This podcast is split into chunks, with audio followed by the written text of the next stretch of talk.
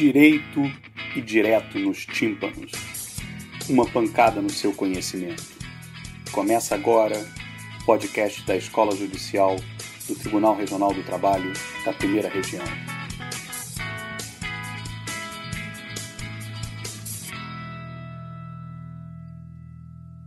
Bem-vindos ao Direito nos Tímpanos, o podcast da Escola Judicial do Tribunal Regional do Trabalho da Primeira Região.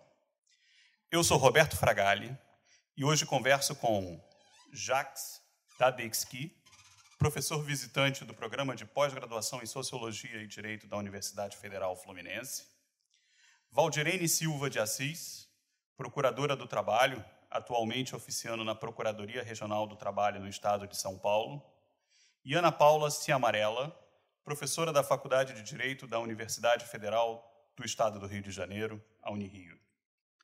Nosso encontro é uma iniciativa da Escola Judicial do TRT da Primeira Região, o TRT do Rio de Janeiro, e da Procuradoria Regional do Trabalho no Estado do Rio de Janeiro, para, celebrando o Dia da Consciência Negra, ampliar o debate em torno do racismo, da identidade negra, da igualdade de oportunidades no mercado de trabalho.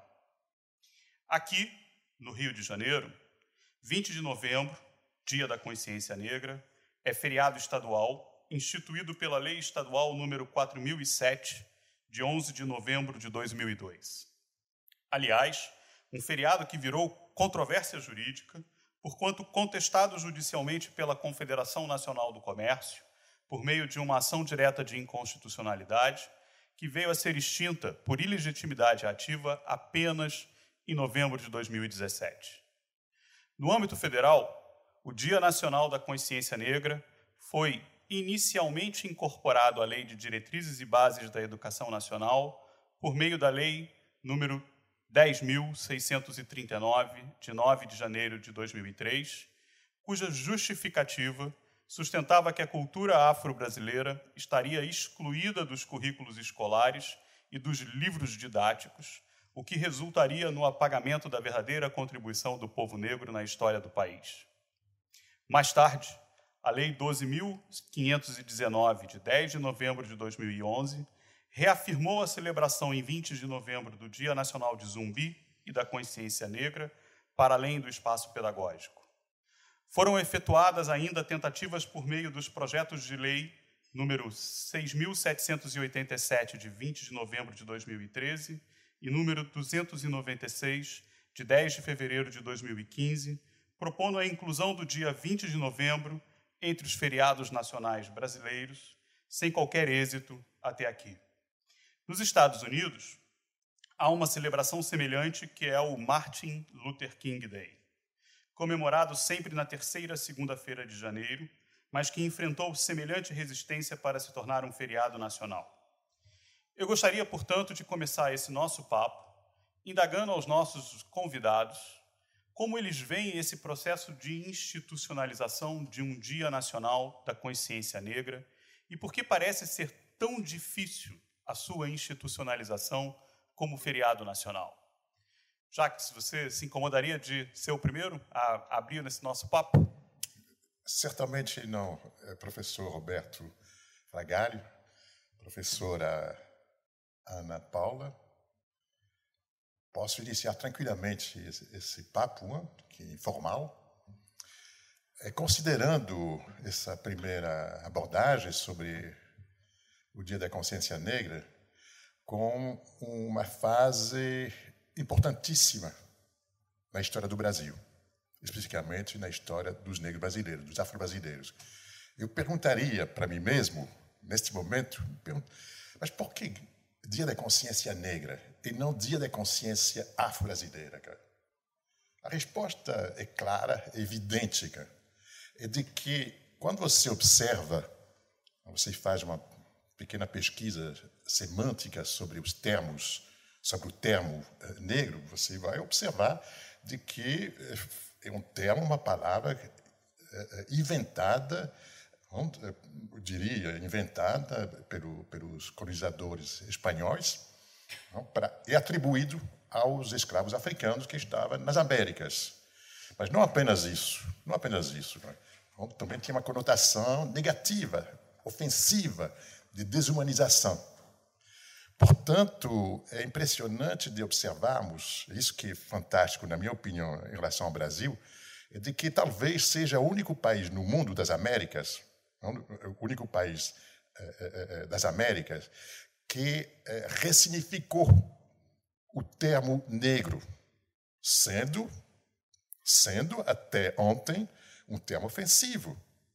Foi extremamente difícil no Brasil, a própria comunidade afro-brasileira, de aceitar o uso do termo negro, porque ele tem, tinha, de fato, uma conotação muito negativa, ofensiva, desumanizante.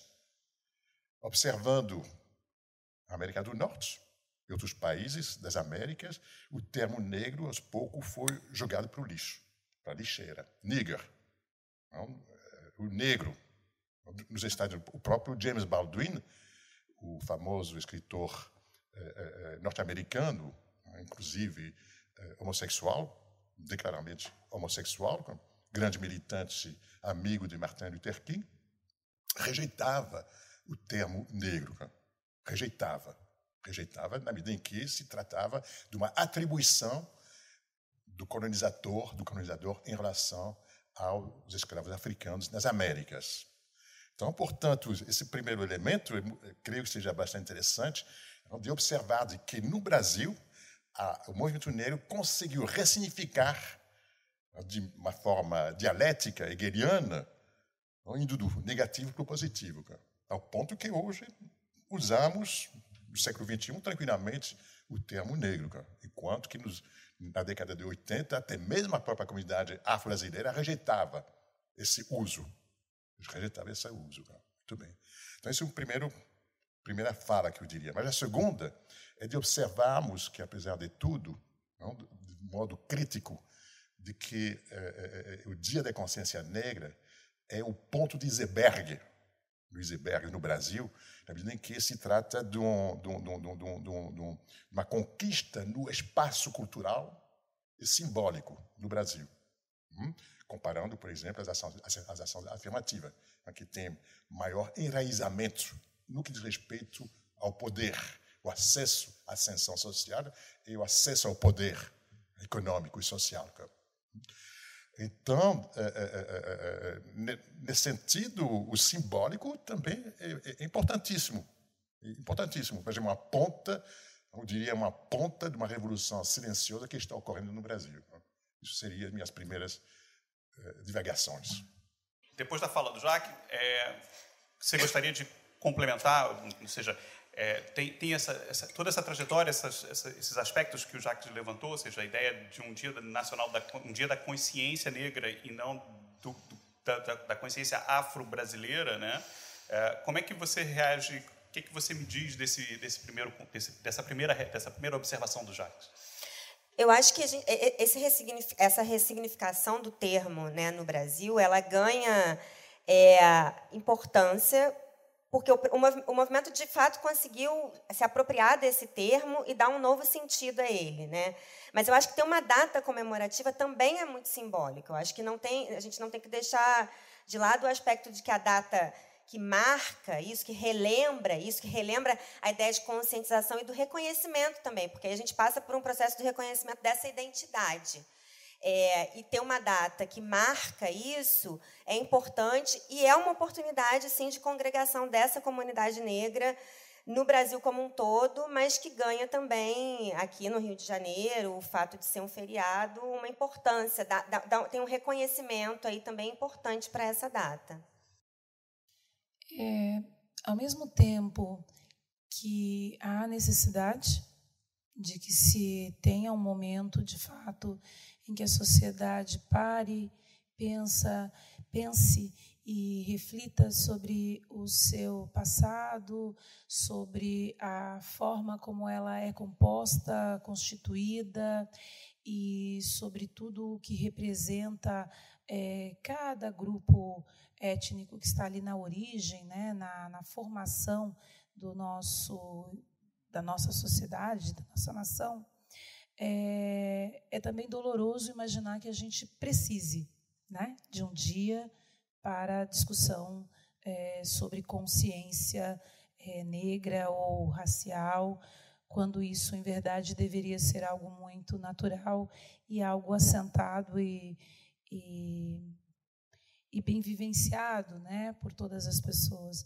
Mas, como não é, como a realidade impõe que este tema seja discutido, como nós temos é, muitas questões é, relacionadas à participação da população negra em todos os espaços sociais, é, como de fato é, a discussão sobre é, consciência negra importa, é relevante, é, é importante aqui no Brasil uh, e em países né, que viveram processos como o nosso, é, deveria ser muito tranquilo que o nosso legislativo é, adotasse um dia para que a gente fizesse essa reflexão nacional.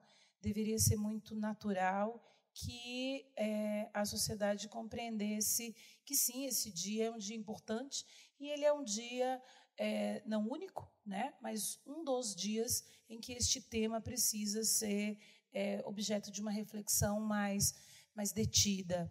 É, e é muito triste a gente ver que todas as questões relacionadas à, à negritude né, importam em uma polêmica uh, que acaba resultando numa, numa fala no sentido de isto não é importante, é, não precisa, nós não temos discriminação, nós não temos este problema, não há racismo. Para que um dia de consciência negra. Para que falar sobre isso? Então, é, de fato, é, nós avançamos muito já, eu acho que é, na construção de algumas ferramentas, do ponto de vista legislativo, do ponto de vista de é, refletir e pensar sobre como avançar na, na questão é, dessas do enfrentamento né, das, das desigualdades raciais, mas a gente tem ainda muito a fazer. E o fato da gente não conseguir, por exemplo, instituir num plano nacional o Dia da Consciência Negra, nos diz muito né, sobre em que estágio dessa discussão né, da, da questão racial o Brasil está. Que, que tipo de manifestação se tem? Existe alguma manifestação específica para esse dia? tem muitas manifestações, uma inflação de, de manifestações, principalmente no, no, no âmbito cultural. E é, é extrapola o dia 20 de, de novembro. Extrapola. Não? É, é, o dia 20 de novembro, evidentemente, é apoteose. É apoteose. Mas gente, durante todo o mês de novembro, eu observo cada vez mais, isso que me impressiona muito, desde que foi estabelecido a data dia 20 de novembro como feriado no estado do Rio de Janeiro, hum, a multiplicação de eventos, seminários, congressos, mesas redondas, sem esquecer a, a, a, os eventos especificamente culturais, dança, teatro. É impressionante, é impressionante. Ou seja, eu tenho um esforço de visibilidade. Não vou dizer esforço. Já está é, é imbuído. O 20 de novembro já está imbuído, pelo menos no Rio de Janeiro e na Bahia, eu estou observando. Uhum. não só um reconhecimento por parte da comunidade afro-brasileira, negra, mas também por parte da comunidade é, é, é carioca, na sua amplitude. E na Bahia também. Portanto, quando falamos de reconhecimento, não é apenas numa direção, tem que ser dialógico. Dialógico. E nesse sentido, Ana, eu concordo plenamente contigo. Vai além do simbólico. Vai além do, do simbólico. Tá. E quebra, não dizer que quebra, mas se acopla aos feriados nacionais que no Brasil, nas Américas em geral, até mesmo na Europa, os, os feriados, os grandes feriados, os feriados eh, marcantes no mundo ocidental são geralmente feriados ligados à cristiandade. É um costume, cultura. Hum? Os grandes feriados, Natal, Páscoa, etc, etc, etc. Tem uma marca simbólica também é, cristã. E aí que vem se acoplando, se acoplando com uma, um, um, diferencial do reconhecimento de que o negro também é, é, é, é, o negro antes de tudo é ser humano, com seus valores, não, seus costumes, não, esse, esse desejo, seu desejo de estar presente, de ser considerado igual aos outros. Fala.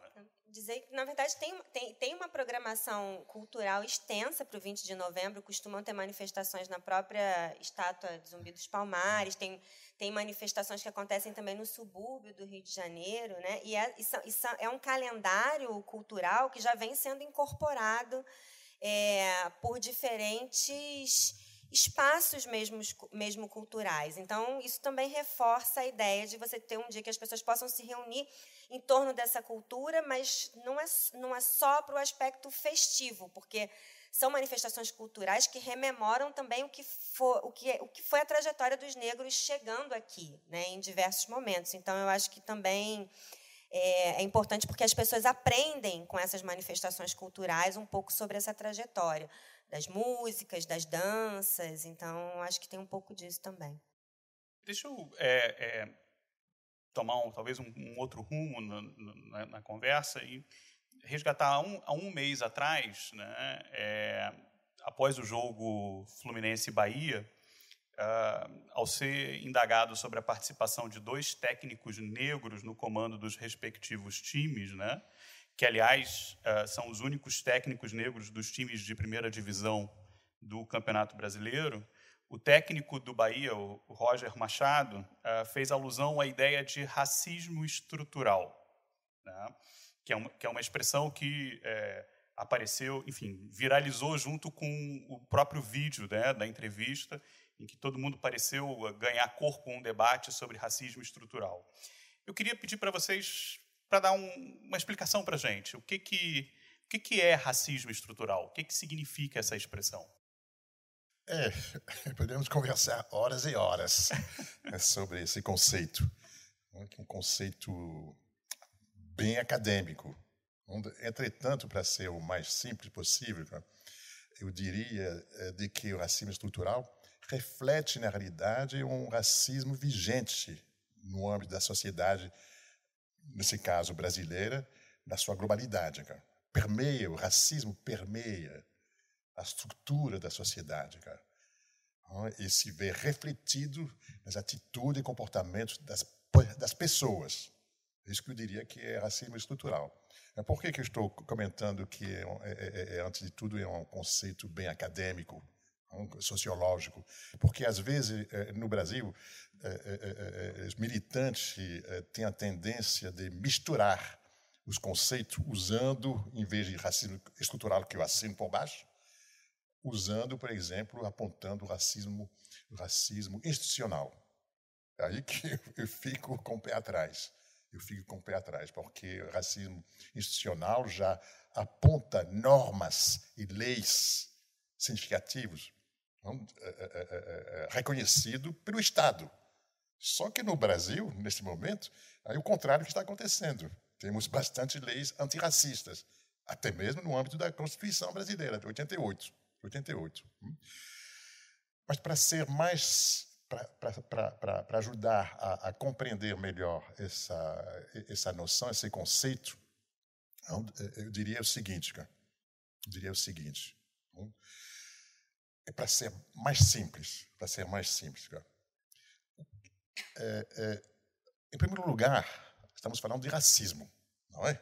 Racismo é uma realidade. Entretanto, quando você observa bem, o conceito de raça, não, do ponto de vista genético e biológico, é uma ficção. Tornou-se uma ficção. Não? Raça é uma ficção. O conceito biológico e, e é, é, genético. Não existe raças, no plural. Somente existe uma raça humana, uma espécie humana. Tem unicidade, tem unicidade eh, eh, eh, da espécie humana, já comprovada pelos arqueólogos. Duas semanas atrás, tem novas pesquisas que comprovaram que o Homo sapiens, portanto, eu, você, Roberto, você também, Ana, de que emergimos na África, lá no sul da África, há 300 mil anos atrás. E, aos poucos, saindo da África, out of África, percorremos, o Homo sapiens percorreu a Terra, o mundo, o mundo. Isso, os arqueólogos.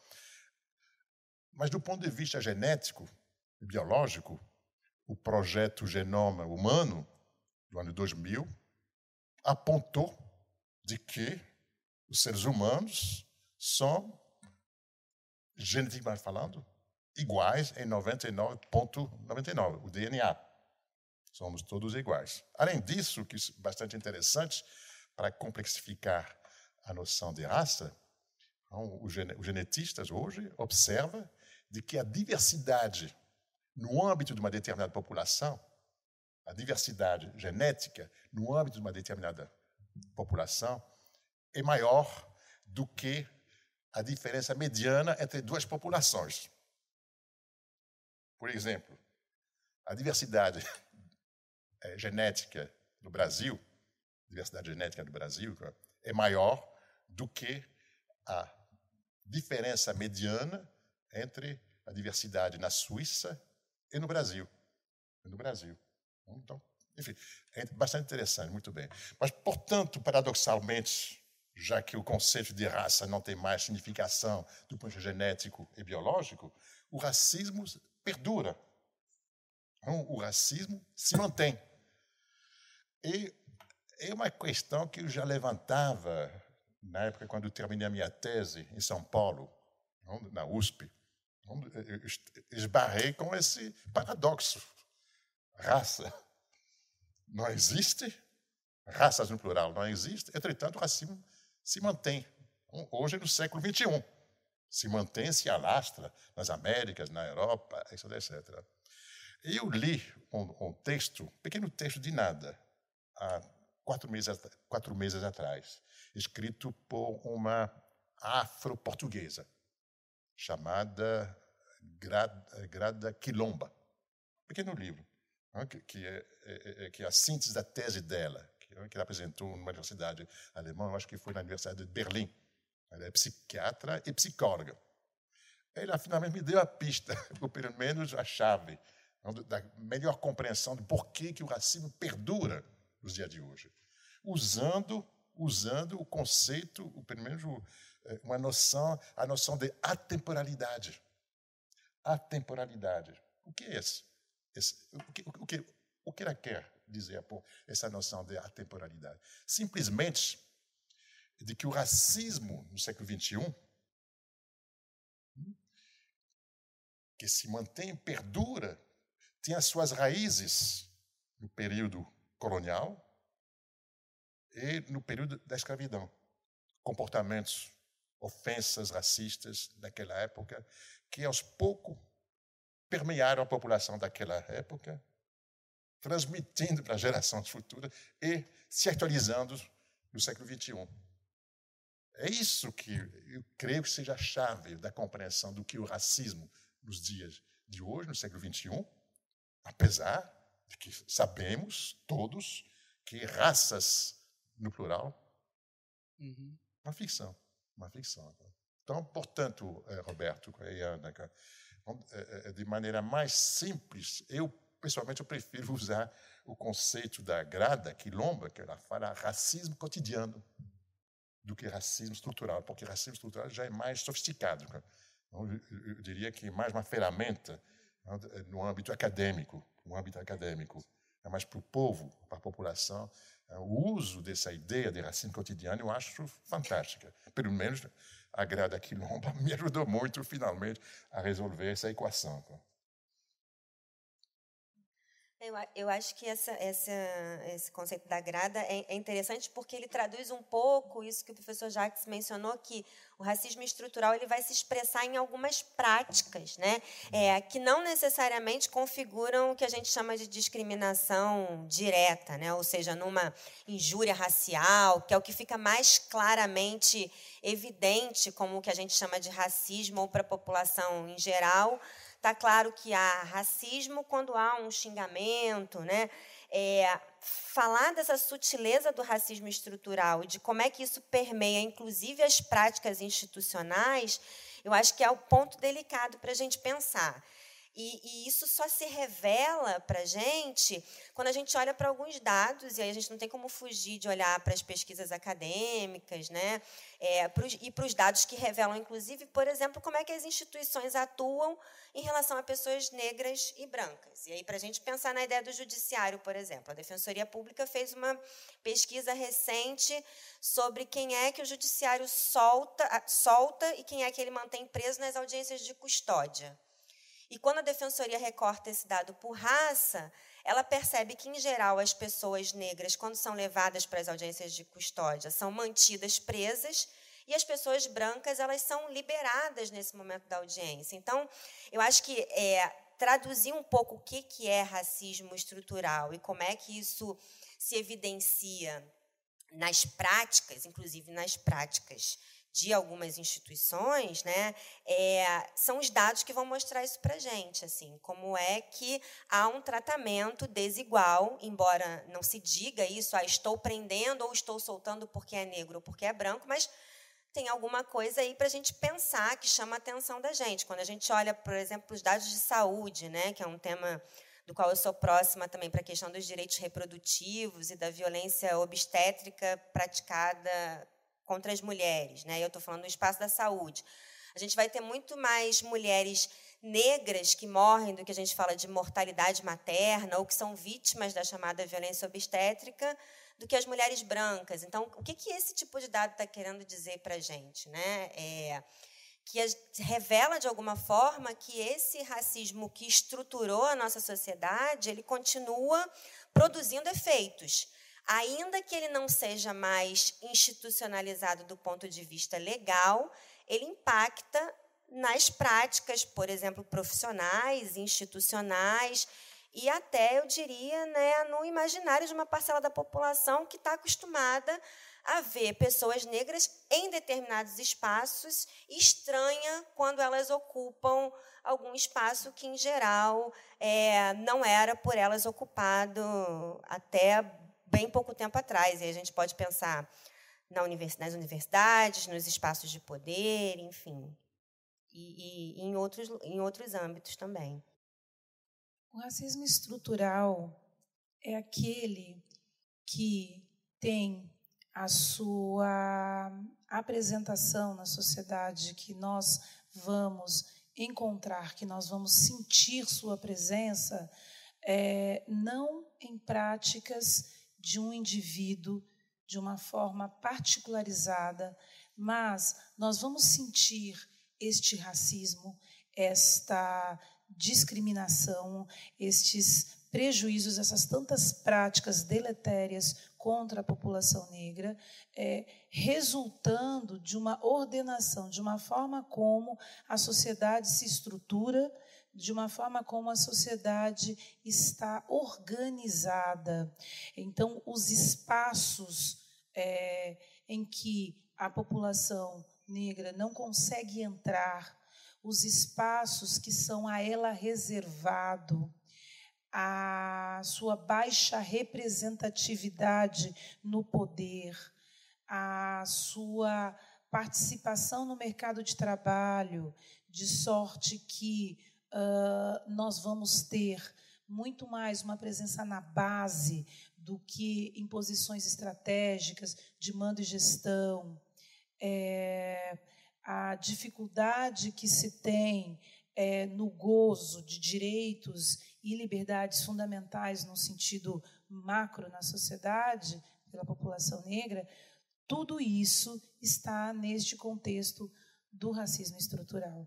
É, nós temos é, a origem né, disso num processo histórico, num processo de escravização, numa falta de reparação e numa forma como a população negra consegue é, sobreviver daquele momento até o presente é, estágio da nossa sociedade. A forma como este grupo populacional vai sobreviver sem uma é, contrapartida estatal por aquele momento de tortura, de exploração, de crime lesa humanidade, é, e todos os estereótipos, todas as negativas de direitos, toda a marginalidade, marginalização, melhor dizendo, sofrida historicamente e que vai se sedimentando. Então, é normal né, não ter a presença negra em vários espaços. O que, que isso significa? Isso significa que nós estamos vendo o racismo estrutural em ação. É normal você é, ter em, em, em vários é, momentos da sua vida, se você é uma pessoa que mora é, num bairro é, classe média alta, ou se você estuda numa escola particular, que você tenha uma é, convivência muito pequena com pessoas negras. E quando você conviver com elas, você vai conviver com pessoas que servem, que servem o café, são pessoas que servem na portaria do prédio, são pessoas que servem. É, essa posição do negro na sociedade nada mais é do que um racismo estrutural em ação. Pela, pela fala de você, diga, Jaque. Vai, vai, vai, pela fala de vocês, né, é, é, o racismo, enfim, vocês mencionaram, Jacques falou em, em três categorias distintas, é, racismo cotidiano, racismo estrutural e racismo institucional, repudiando a ideia de um racismo institucional, dizendo que o racismo estrutural ele é algo que é uma, uma ferramenta acadêmica, um instrumento acadêmico, e que talvez racismo cotidiano ajude a explicar melhor. Aí, na reação da Ana, a Ana vem e chama a atenção para a gente para uma certa invisibilidade desse racismo que é uh, uh, que está presente, que permeia o nosso cotidiano, que se faz uh, ali presente de uma forma ou de outra, condicionando as nossas, é, as nossas ações. Né? Uh, e aí a gente tem muita história, a gente fala muito da história do, do, do, da exceção que confirma a regra. Né? E aí eu queria perguntar para vocês, quando a Ana diz tem poucas pessoas nos espaços, tem poucos negros nos espaços de poder, nos espaços decisórios, nos cargos de direção, é, eu, eu, eu não acabo transformando quem está nesse espaço, que é negro, como uma espécie de uh, homem ou mulher álibi dizendo, tá vendo como não existe porque tem fulano ou tem beltrano? É isso? Exatamente, eu concordo plenamente com o seu comentário, eh, Roberto, e, e, e, e, a fala da, da, Ana, é de que é, hoje, de uma certa forma, naturalizamos, houve uma, a naturalização da hierarquia racial, que na época da escravidão e na, na época da colonização era considerado como dados científicos, de um lado, sustentado também pelo regime jurídico. Por que regime jurídico? Porque naquela época não se tratava de república, de regime republicanos. Se tratava de regime de monarquia, onde todo mundo sabe que as leis são diferenciadas de acordo com o nascimento da própria pessoa. E os escravos, os escravos desumanizados, era posto na margem. Era posto na margem. Então, portanto, você tem dois efeitos. Um, a naturalização mediante as teorias científicas de racismo, de raça, e, por outro lado, o regime jurídico, sustentado pelas monarquias naquela época. Então, era totalmente normal de considerar que uns eram superiores aos outros, os escravos, evidentemente, na base da pirâmide, desumanizados. Desumanizados sendo que o racismo científico daquela época era caracterizado pela ideia de que é, é, é, características físicas, biológicas, pronto, engendrava necessariamente um determinismo no que diz respeito aos caracteres intelectuais e morais. Perfeito. Lá no século XVIII. Mas século XVIII, um pouco antes do século XVIII, a Revolução Francesa, a independência norte-americana, uma república no Brasil, estabelecendo, portanto, é, é, é um regime jurídico único, uma chancela para todos. Os, os, franceses tiveram que reconhecer assim os escravos eram livres. Haiti se tornaram cidadão. Na América do Norte, 1865. depois da Guerra Civil. Muito bem. Isso do ponto de vista jurídico. Todos considerados como, entre aspas, cidadão. Cidadão, mas na realidade cidadão de segunda categoria. É é, é, essa ideia de que, teoricamente, todos somos iguais, a Declaração Universal dos Direitos Humanos, etc. Mas, na prática, como você estava falando, Ana, a situação é outra. A situação é outra. É que se reflete nessas ideias das teorias raciais do século XVII, XVIII, ainda hoje. Não foram naturalizados. São ideias que foram naturalizadas. É difícil de romper com essas ideias acaba se reproduzindo.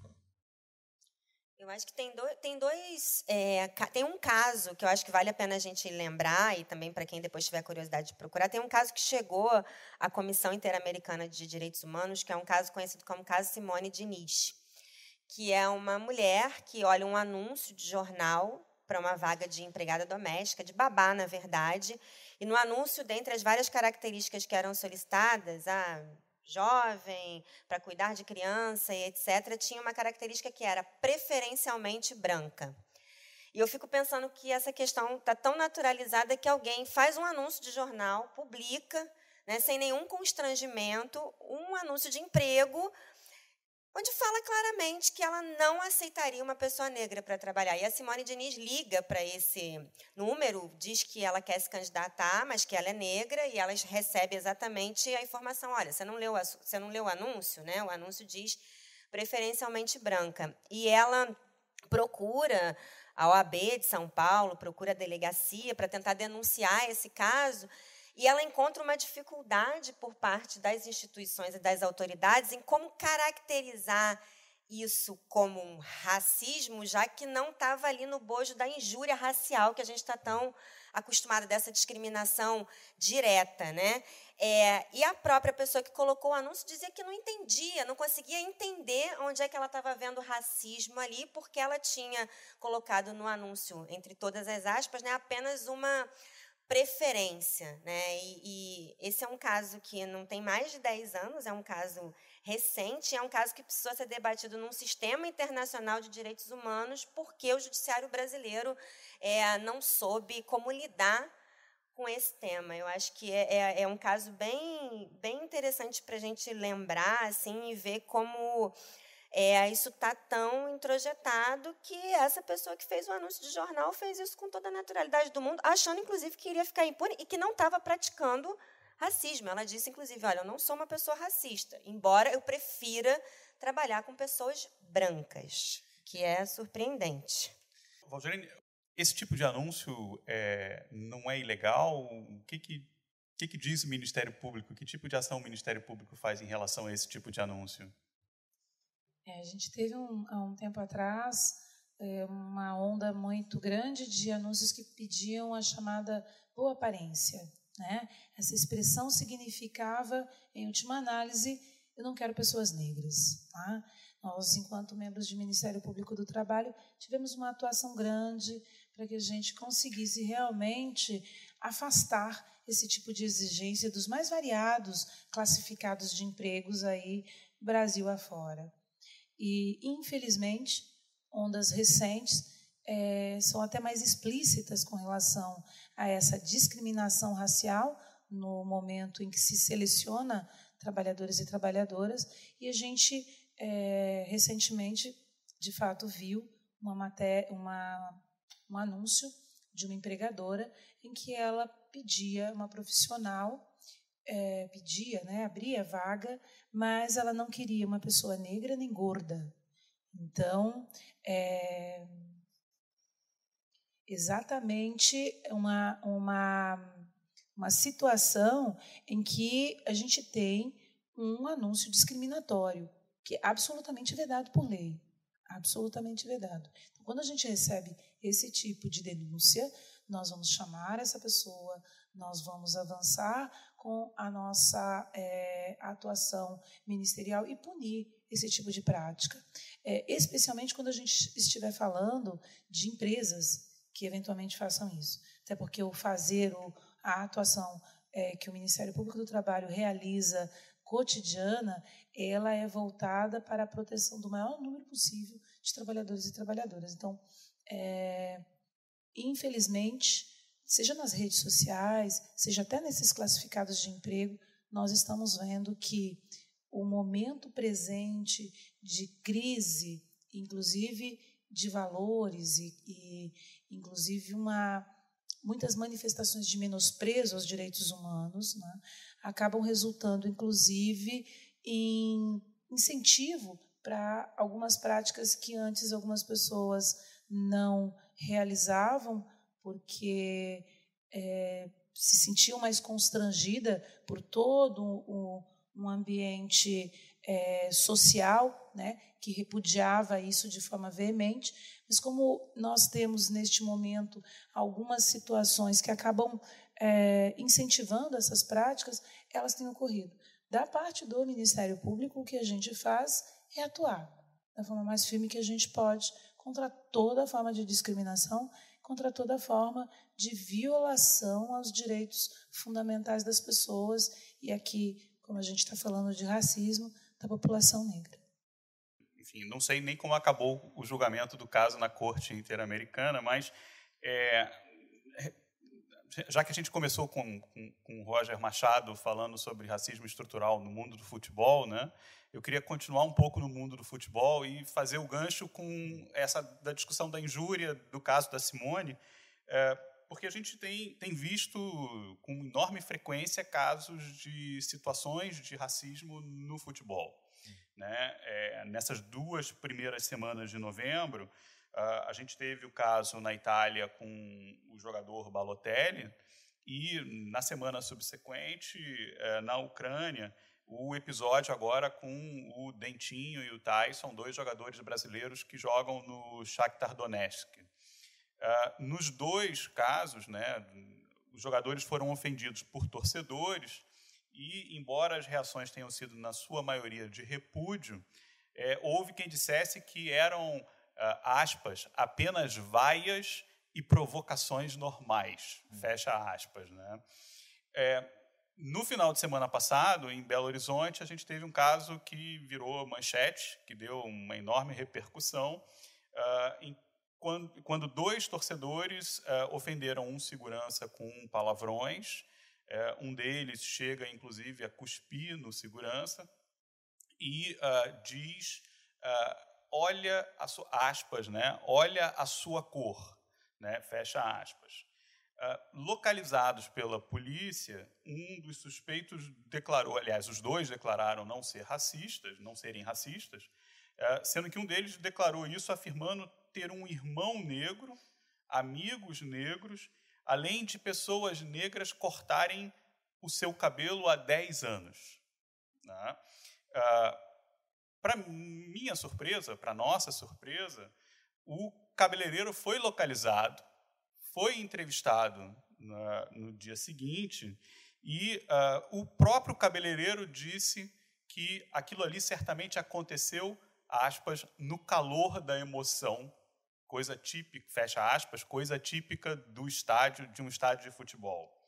Né? Que os dois suspeitos sempre o trataram com respeito e que continuaria cortando o cabelo, uh, o cabelo deles, caso eles aparecessem como clientes no seu, no seu salão. Né? Aproveitando o gancho da sua, da, da, sua narrativa, Ana, do caso da Simone, é, o que, que vocês acham do episódio, das desculpas e do comentário do cabeleireiro? Né? O que, que tudo isso nos ensina sobre a condição do negro na sociedade brasileira? É. No que diz respeito do cabeleireiro, evidentemente, é, ele tinha uma ligação afetiva né, com, com, com, com os seus clientes. De uma certa forma, ele tinha que defendê-los. Eu entendo, eu entendo. Né, enquanto que é, é, cabeleireiro, era uma clientela, então tinha que defendê-lo. Mas no que diz respeito às, às outras questões, nomeadamente do técnico da, da Bahia, é isso? Uhum. Bahia e, e, e, do Fluminense, não? É, técnicos negros, os raros técnicos negros. Também tem Vanderlei. Esquecemos Vanderlei Luxemburgo, terceiro. terceiro, que, não, que, que, que sempre esquiva de entrar nessa temática, nessas polêmicas, o Vanderlei Luxemburgo, terceiro técnico. Mas, entretanto. É, é, é, é, mas é porque. A gente vai voltar a isso depois, sim, mas é porque sim. é autodeclaração e ele não se autodeclara. Sim, sim, sim, sim, sim. Mas esquiva, ele esquiva também. Ele esquiva o tema. Ele esquiva o tema, cara. É, mas eu me lembro, eu, um grande amigo meu, falecido, historiador, grande historiador brasileiro, Joel Rufino dos Santos, falecido há dois, três anos atrás, especialista de futebol brasileiro, comentava, no que diz respeito a essa questão da naturalização de determinados cargos, de posições no futebol, no futebol, como técnicos, né, como goleiro, atacante, ele comentava o seguinte, eu achava sempre estranho, mas aqui no Brasil não tem goleiros negros. Ele me respondeu, não. Desde 51, desde a Copa de 51, que havia um famoso goleiro uh, uh, negro, esqueci o nome dele. O Barbosa? É Barbosa? É, Barbosa, Barbosa, exatamente. A partir de Barbosa, a perda da... da é a Copa de 50. É de 50, de 50. Nunca mais a seleção brasileira uh, aceitou de indicar um goleiro negro, até finalmente Dida foi selecionado, cara. Em outras palavras, para o Joel Rufino Santos, que tinha bastante humor, quando ele falava, não, simples, goleiro, considerado como posto de responsabilidade, cara. Posto, cargo de responsabilidade, cara. Portanto, desde aquela experiência, nunca mais a seleção brasileira contou com o goleiro eh, negro até finalmente que rompeu né, essa ruptura graças a ao Dida, ao Dida. Então, portanto, aí, é, de novo, é, é, eu vejo claramente essa ideia da grada quilombo, do racismo que permeia, que permeia a cultura, não só no Brasil, também na Europa. É difícil para os, para, para, para, os torcedores em determinados países europeus de aceitar que o atacante seja de origem africana, cara. Não, principalmente é, é, é, é, países como Itália, que foi um país colonizador, Grã-Bretanha, Império, Império, não, grande império colonial, cara. na Bélgica também, e na França também. Então sempre fica difícil para os torcedores né, de aceitar que um, um, um, jogador que não seja francês ou italiano seja, seja escalado a, um posto, a, uma posição de destaque. É aí que volta né, o racismo. Cara. Aí volta o racismo. Né. A ideia de que os povos do terceiro mundo, principalmente a África, a Ásia, são naturalmente, naturalmente, povos inferiores, naturalmente, portanto, racialmente falando, hum, e que não há como aceitá-los a, a, a, despeito das filosofias republicanas de igualdade, de direitos humanos, aceitando que ele possa estar numa posição de destaque. Eu vejo dessa forma. Uhum. Eu acho que tem realmente essa dificuldade de aceitar esses lugares, como o professor Jacques falou. E eu fico pensando também na questão do futebol, né? Eu fico pensando que seria então também ter um ídolo negro, né? Que ter uma referência de, de um ídolo negro. Eu não sei bem o, significado disso, mas eu fiquei pensando até quando o professor Jacques falou antes dessa mudança que a gente tem na estrutura jurídica, né? Mesmo após o período da escravidão, o que, que acontece na vida dos negros, né? em que, lugar, que lugares que eles passam a ocupar na sociedade, mesmo depois que eles são considerados cidadãos. E, e, recentemente eu fui fazer uma visita ao Museu Penitenciário aqui do Rio, que existe um museu penitenciário que resgata um pouco da história das penitenciárias. É, e é inevitável quando a gente está lá estudando essa história das penitenciárias, que isso se entrelaça o tempo todo com o que foi a, entre todas as aspas, libertação dos negros pós-escravidão.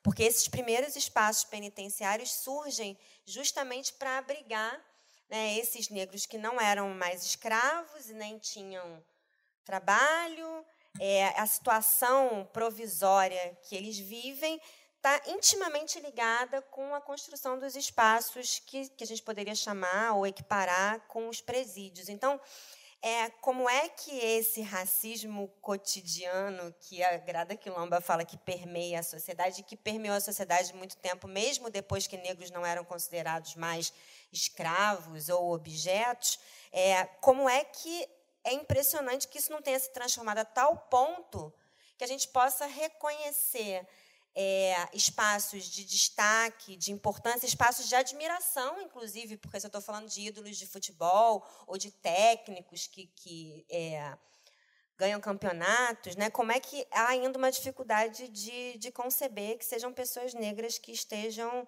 ocupando esses espaços? E acho que, de novo, isso se reflete nos números. Se a gente for olhar é, para dados de espaços de poder, para dados de universidade. Enfim, agora a gente também teve uma notícia recente sobre a ocupação da universidade por pessoas negras, mas se a gente for olhar onde é que os negros estão, a gente tem que se perguntar, peraí, tem alguma coisa interessante, pelo menos, para a gente olhar aí, ou estranha, quando eu tenho um percentual da população de pessoas é, negras, pessoas pretas e pardas, e esse percentual não se reflete em determinadas ocupações, profissões ou espaços né? É, de poder ou de destaque, que a gente poderia dizer assim, espaços também de status, porque esse lugar do futebol também é um lugar de muito status. e Então, é para a gente pensar um pouco que deve ter alguma coisa bem errada aí, ou isso é de fato um reflexo desse racismo cotidiano, né? Acho que é o que, evidencia, o que se evidencia. Eu concordo plenamente, Ana, Ana Paula, Ana, Ana, é, é, é, mas olhando a flecha do tempo, uhum.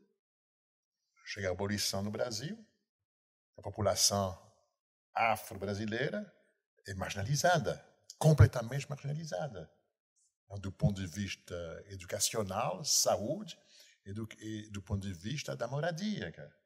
completamente marginalizada. Cara. Hum? Evidentemente, isso tem um preço. Tem um preço no espaço da República, onde todos, aparentemente, são considerados iguais perante a lei. São marginalizados. Portanto, não são vistos como cidadão, eh, cidadãos iguais. São marginalizados na sua desumanização. E para se recompor, estamos falando de futebol, Podemos falar também da música, onde até um certo tempo o negro estava confinado. Se quisesse, se esperasse, se pudesse esperar, se destacar, era o futebol, até 20 anos atrás, e a música. Um espaço de confinamento. Um espaço de confinamento. Então, em que medida podemos eh, aceitar somente olhar a questão negra do ponto de vista do futebol ou da música. Não tem como. Não tem como. É um espaço de confinamento que acaba, de novo, naturalizando o negro. Pois é, eu queria, eu queria olhar agora do espaço da magistratura, hum. se vocês me permitirem. É, no ano passado, né, o, o Conselho Nacional de Justiça realizou uma pesquisa sobre o perfil dos magistrados brasileiro, brasileiros, concluindo que o juiz médio brasileiro é homem, branco, católico, casado e com filhos. Esse mesmo levantamento indicou que 18% dos magistrados brasileiros se autodeclaram, se dizem negros, sendo 16,5% pardos e 1,6% pretos. De pronto, é importante notar que esses percentuais estão muito longe de corresponderem aos percentuais correspondentes na totalidade da população brasileira, ou seja, tem muito mais, proporcionalmente, tem muito mais negro do que negro na magistratura, tem muito mais pardo do que pardo na magistratura. Mais ainda, né, conforme escreveram Ana Carolina Venturini e João Ferri Júnior num artigo uh, publicado uh, no grupo de estudos, na página do grupo de estudos que eles mantêm na UERJ, o mais desalentador do ponto de vista da promoção da igualdade racial é que o percentual de magistrados negros não sofreu, não sofreu alteração significativa no período de 1955 a 2013. Que a gente, e eu acho que com a pesquisa que acabou de sair, a gente pode estender de 1955 a 2018. Venturini e Ferri, e Ferri Júnior sugerem que esse quadro poderá se alterar em função da reserva de 20% de vagas para negros nos concursos públicos para ingresso na magistratura, conforme previsto na Resolução 203, de 23 de junho de 2015, do CNJ. Né? Esse, eu, eu, esse, primeiro, o que, que, que, que a gente pode extrair desse dado? Que, que análise a gente faz desse dado? E segundo, com a ideia da cota, dos 20% de reserva de vaga para negros no, nos concursos públicos para ingresso na magistratura, o que a gente está reproduzindo é o, é o, debate de ação afirmativa e cotas. Né? Eu queria ouvir vocês sobre o assunto. O que, que, vocês, que, que, que vocês acham? Bom, é, eu acho que esse, esse, é um tema sempre sensível, né, o tema das cotas. Acho que o professor Jacques falou antes, ele falou, ah, que mesmo é, após esse status, pelo menos de igualdade formal que os negros recebem, tem, tem um lapso aí, né? tem um lapso que é imenso, é, que eles tiveram fora das possibilidades, inclusive, de acessar é, o estudo, é, espaços de trabalho. Então, eu fico pensando nessa questão das cotas, especialmente pensando na magistratura. Eu acho que falar da magistratura, né, ainda mais agora, nesse momento que a gente vive, onde o judiciário é um espaço de destaque, é um espaço político, é inegável que você ter a presença de homens e mulheres negras é fundamental, inclusive, para a gente pensar como é que esse espaço judicial vai lidar com casos como esse da Simone Diniz, que chegam ali. É, mais ainda, pensar nessa, nesse tema em relação à magistratura é pensar por que, que essas pessoas não estão lá. Né? É, mais do que isso, eu colocando cotas, isso resolveria o tema? Recentemente, o concurso da Defensoria Pública, só para pegar um outro exemplo, colocou cotas para pessoas negras e não conseguiu preencher essas vagas. É, e isso gerou uma polêmica no concurso. E aí eu acho que as cotas, elas são muito importantes e muito fundamentais, inclusive para estimular que essas pessoas participem. Mas a gente vai precisar pensar também, e aí eu acho que o sistema de justiça como um todo, né, e esses mecanismos de seleção, é como é que eu provo, promovo mecanismos para que essas pessoas também possam disputar esses espaços de concurso, como um concurso denso, como é o da magistratura, como é o da defensoria, é, igualdade de condições para passar nas primeiras etapas, porque por mais que você tenha cotas, tem outras exigências, é, inclusive considerando suporte financeiro, para que alguém possa estar ali disputando mesmo aquele espaço das cotas. Então, eu acho que, que é, o debate acaba se simplificando muito quando se diz assim, ah, não tem que ter cota porque a questão é meritocrática é um pouco mais do que isso, né? Porque essas pessoas também não estão disputando esses espaços muitas vezes nem nas cotas. Então, talvez é, é, essa não mudança, né, no percentual de negros e negras, seja para dizer para a gente também que a gente precisa pensar nesses mecanismos, que esses mecanismos de ação afirmativa, eles não se encerram só em reservar vagas, mas eles devem ser compostos também com outras possibilidades, como, por exemplo, e isso acontece aqui na Escola de Magistratura do Rio de Janeiro, na EMERGE, você ter cotas para os cursos preparatórios para os concursos. Né?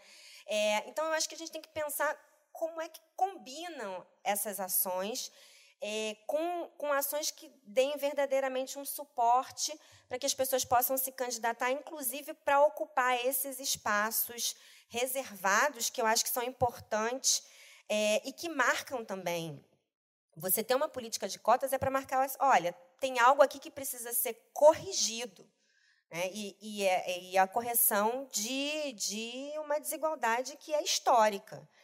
Agora, como é que isso vai se operacionalizar? Eu acho que a gente vai ter que cada vez mais pensar que talvez não seja só ter um percentual. E acho que quando as pesquisas começam a mostrar isso, que esse percentual não aumentou, é porque talvez só a cota como ela está estabelecida é, não seja uma solução que possa ser que possa dar uma solução não seja uma solução única né acho que a gente tem que pensar em outros mecanismos de fomento de estímulo para que essas pessoas de fato concorram inclusive às vagas das cotas e aí eu acho que é, é, essa é uma questão mais complexa que a magistratura, que o CNJ, que o sistema de justiça vai precisar pensar em como fazer. A Defensoria Pública está se mobilizando nesse sentido, em criar um grupo de trabalho para pensar o que, que deu errado no concurso, né? o que, que, que eles consideram que deu errado, porque se tem um percentual de vagas reservadas e elas não foram ocupadas, há uma questão a ser trabalhada aí, e eu acho que outros âmbitos também vão precisar pensar um pouco é, em como é que essa seleção é realizada. É super interessante, Ana Paula. Ana Paula. É Ana Paula. É. Ana Paula. Super interessante que você está comentando e é, me faz é, lembrar é, outras experiências, outras experiências.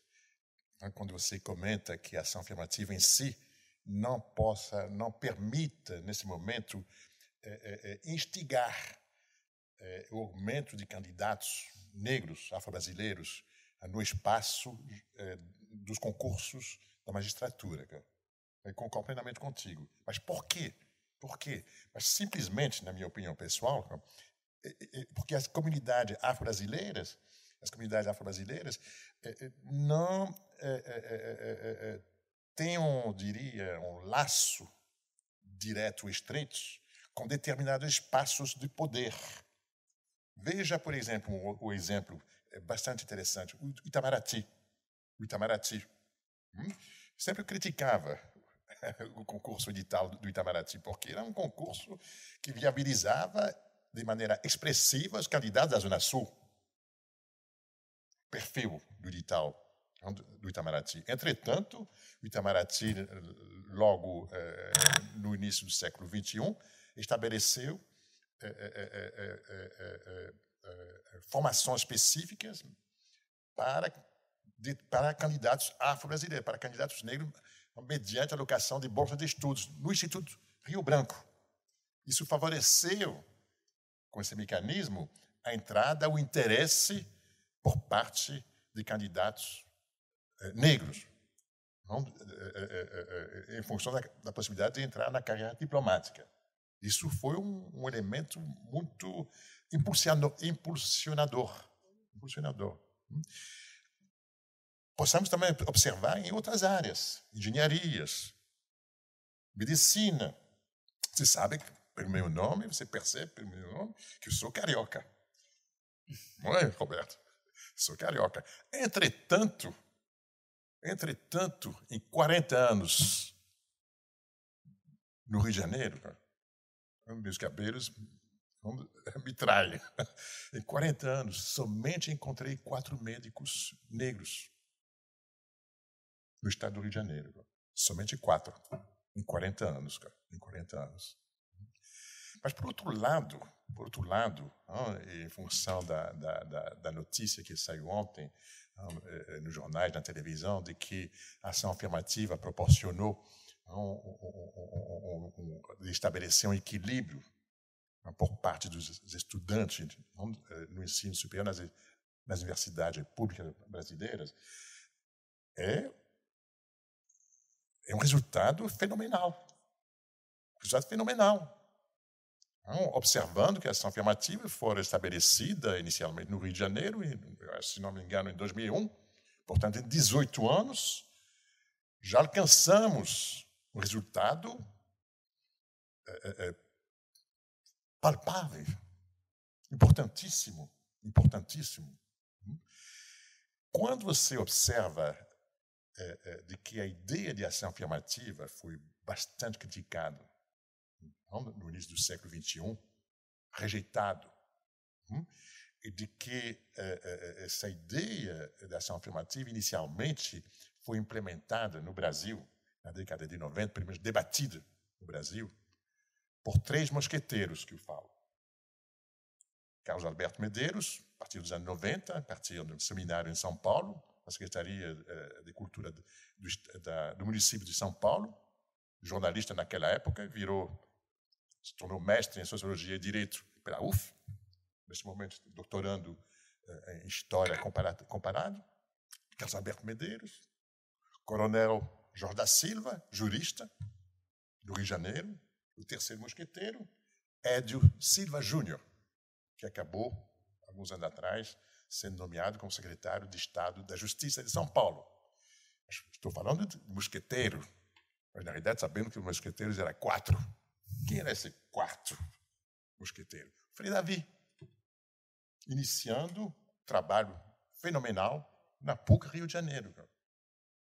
Quando eles iniciaram esse debate no seio da, do movimento negro, um círculo muito restrito, foram muito criticados. Foram considerados de direita. Considerados de direita, nos anos 90. Entretanto, continuaram convencimento, convencimento, até chegar no ano 2000, Durban, conferência de Durban, que Ivanir dos Santos, famoso hoje, Babalaú, Ivanir dos Santos, todo mundo conhece, também era contra, mas ele é muito esclarecido espiritualmente, convidou o presidente do IPEA, Roberto Martins, para conversa, para apresentar um resultado de uma pesquisa que tinha sido feita pelo CEAP em colaboração com a UF, no ano 2000, mostrando, no ano 2000, de que a ação afirmativa era sustentada por grande parte da população brasileira. Roberto Martins, presidente da IPEA, levou pesquisa, o relato, Fernando Henrique, que iniciou, que iniciou a caminhada. Iniciou a caminhada. Certamente os nossos mosqueteiros daquela época nunca poderiam ter imaginado que chegando em 2019, esses resultados concretos, palpáveis, onde tem elementos a ser considerados. Cara. Onde que a Ana Paula está comentando aí. Então, certamente é fundamental de não apenas pensarmos essa afirmativa de uma forma restrita, onde possamos, possamos também imaginar estratégias paralelas para fortalecer, para fortalecer, para instigar alunos a interessar-se para a magistratura. Mas não só isso. O ambiente familiar é fundamental. O ambiente familiar é importante, fundamental. Se a própria família não instiga, não impulsiona os, os seus filhos a interessar-se para medicina, engenharia, não, é, é, diplomacia, ainda teremos muito trabalho, muito caminho a, a, a, realizarmos para chegar a um resultado mais satisfatório do ponto de vista geral. Mas por isso também que esse dado, é, essa questão do estímulo familiar é importante, por isso que esse dado também da ocupação das universidades é importante, né? Porque muitos alunos que são cotistas e que estão na universidade são as primeiras pessoas a ingressarem na universidade. Então, eles também, daqui para frente, vão construir uma nova geração e já vão ser referência para as gerações que vieram já terem ensino superior, já terem uma profissão. É, e isso certamente também pode abrir portas para o interesse nesses outros espaços, né? ainda que sejam espaços e que são espaços também muito elitizados ainda e eu acho que essa, essas iniciativas como essa do Instituto Rio Branco é um, um ótimo exemplo para o sistema de justiça e para o CNJ pensar como incrementar as cotas, né? Uhum. incrementar é, que as pessoas de fato disputem essas vagas das cotas e estejam, estejam, estejam preparadas para isso. E que as pessoas também saibam que existem essas cotas nos concursos públicos, porque é muito surpreendente que as pessoas desconheçam é, a existência dessas cotas. É muito comum que as pessoas não saibam que, que isso existe. É, então, eu acho também que tem, a gente tem um papel de difundir e fomentar, enfim, para quem está na universidade, que os alunos participem, disputem esses espaços também. Valdirene, você, é, você ouviu agora há pouco uh, Jacques e Ana comentarem a, a circunstância da magistratura, quando a gente levanta esses dados de que na magistratura eu teria, né, segundo o último levantamento, aí 18% ah, de presença de negros, ah, sendo 16,5% pardo e 1,6% de preto. É, como, é, como é essa distribuição, como é que é essa presença no Ministério Público do Trabalho? É, no Ministério Público do Trabalho, nós também temos uma representatividade pequena de pessoas negras. Se você fizer o recorte de gênero e raça, isso cai ainda mais. É, e não obstante ser um ramo de Ministério Público, por exemplo, que já conseguiu, é, no ingresso, a paridade de gênero. Então, a paridade de gênero no MPT já foi alcançada. Isso significa que ele é um ramo afeito realmente a essa preocupação com, com a diversidade. Mas a diversidade étnico-racial ainda não está lá, ainda não está é, é, é, representada. É, quando a gente pensa nessas carreiras né, de Estado, é, é muito importante a gente entender que, mesmo as cotas raciais, que são recentes para as carreiras, o primeiro ramo de Ministério Público que vai é, conseguir realizar um concurso com reserva de vagas raciais é o MPT, né? É, mas é, as pessoas não chegam, né? poucas pessoas chegam. E poucas pessoas, portanto, acabam também conseguindo gozar das vagas. É, internamente, a gente tem discutido muito isso, e para nós existe uma. Inclusive, algumas iniciativas que são espontâneas de membros, mas que isso deveria ser algo uh, institucionalizado. É, preparação para o concurso, preparação para o nosso concurso, preparação para essas carreiras de Estado. Né?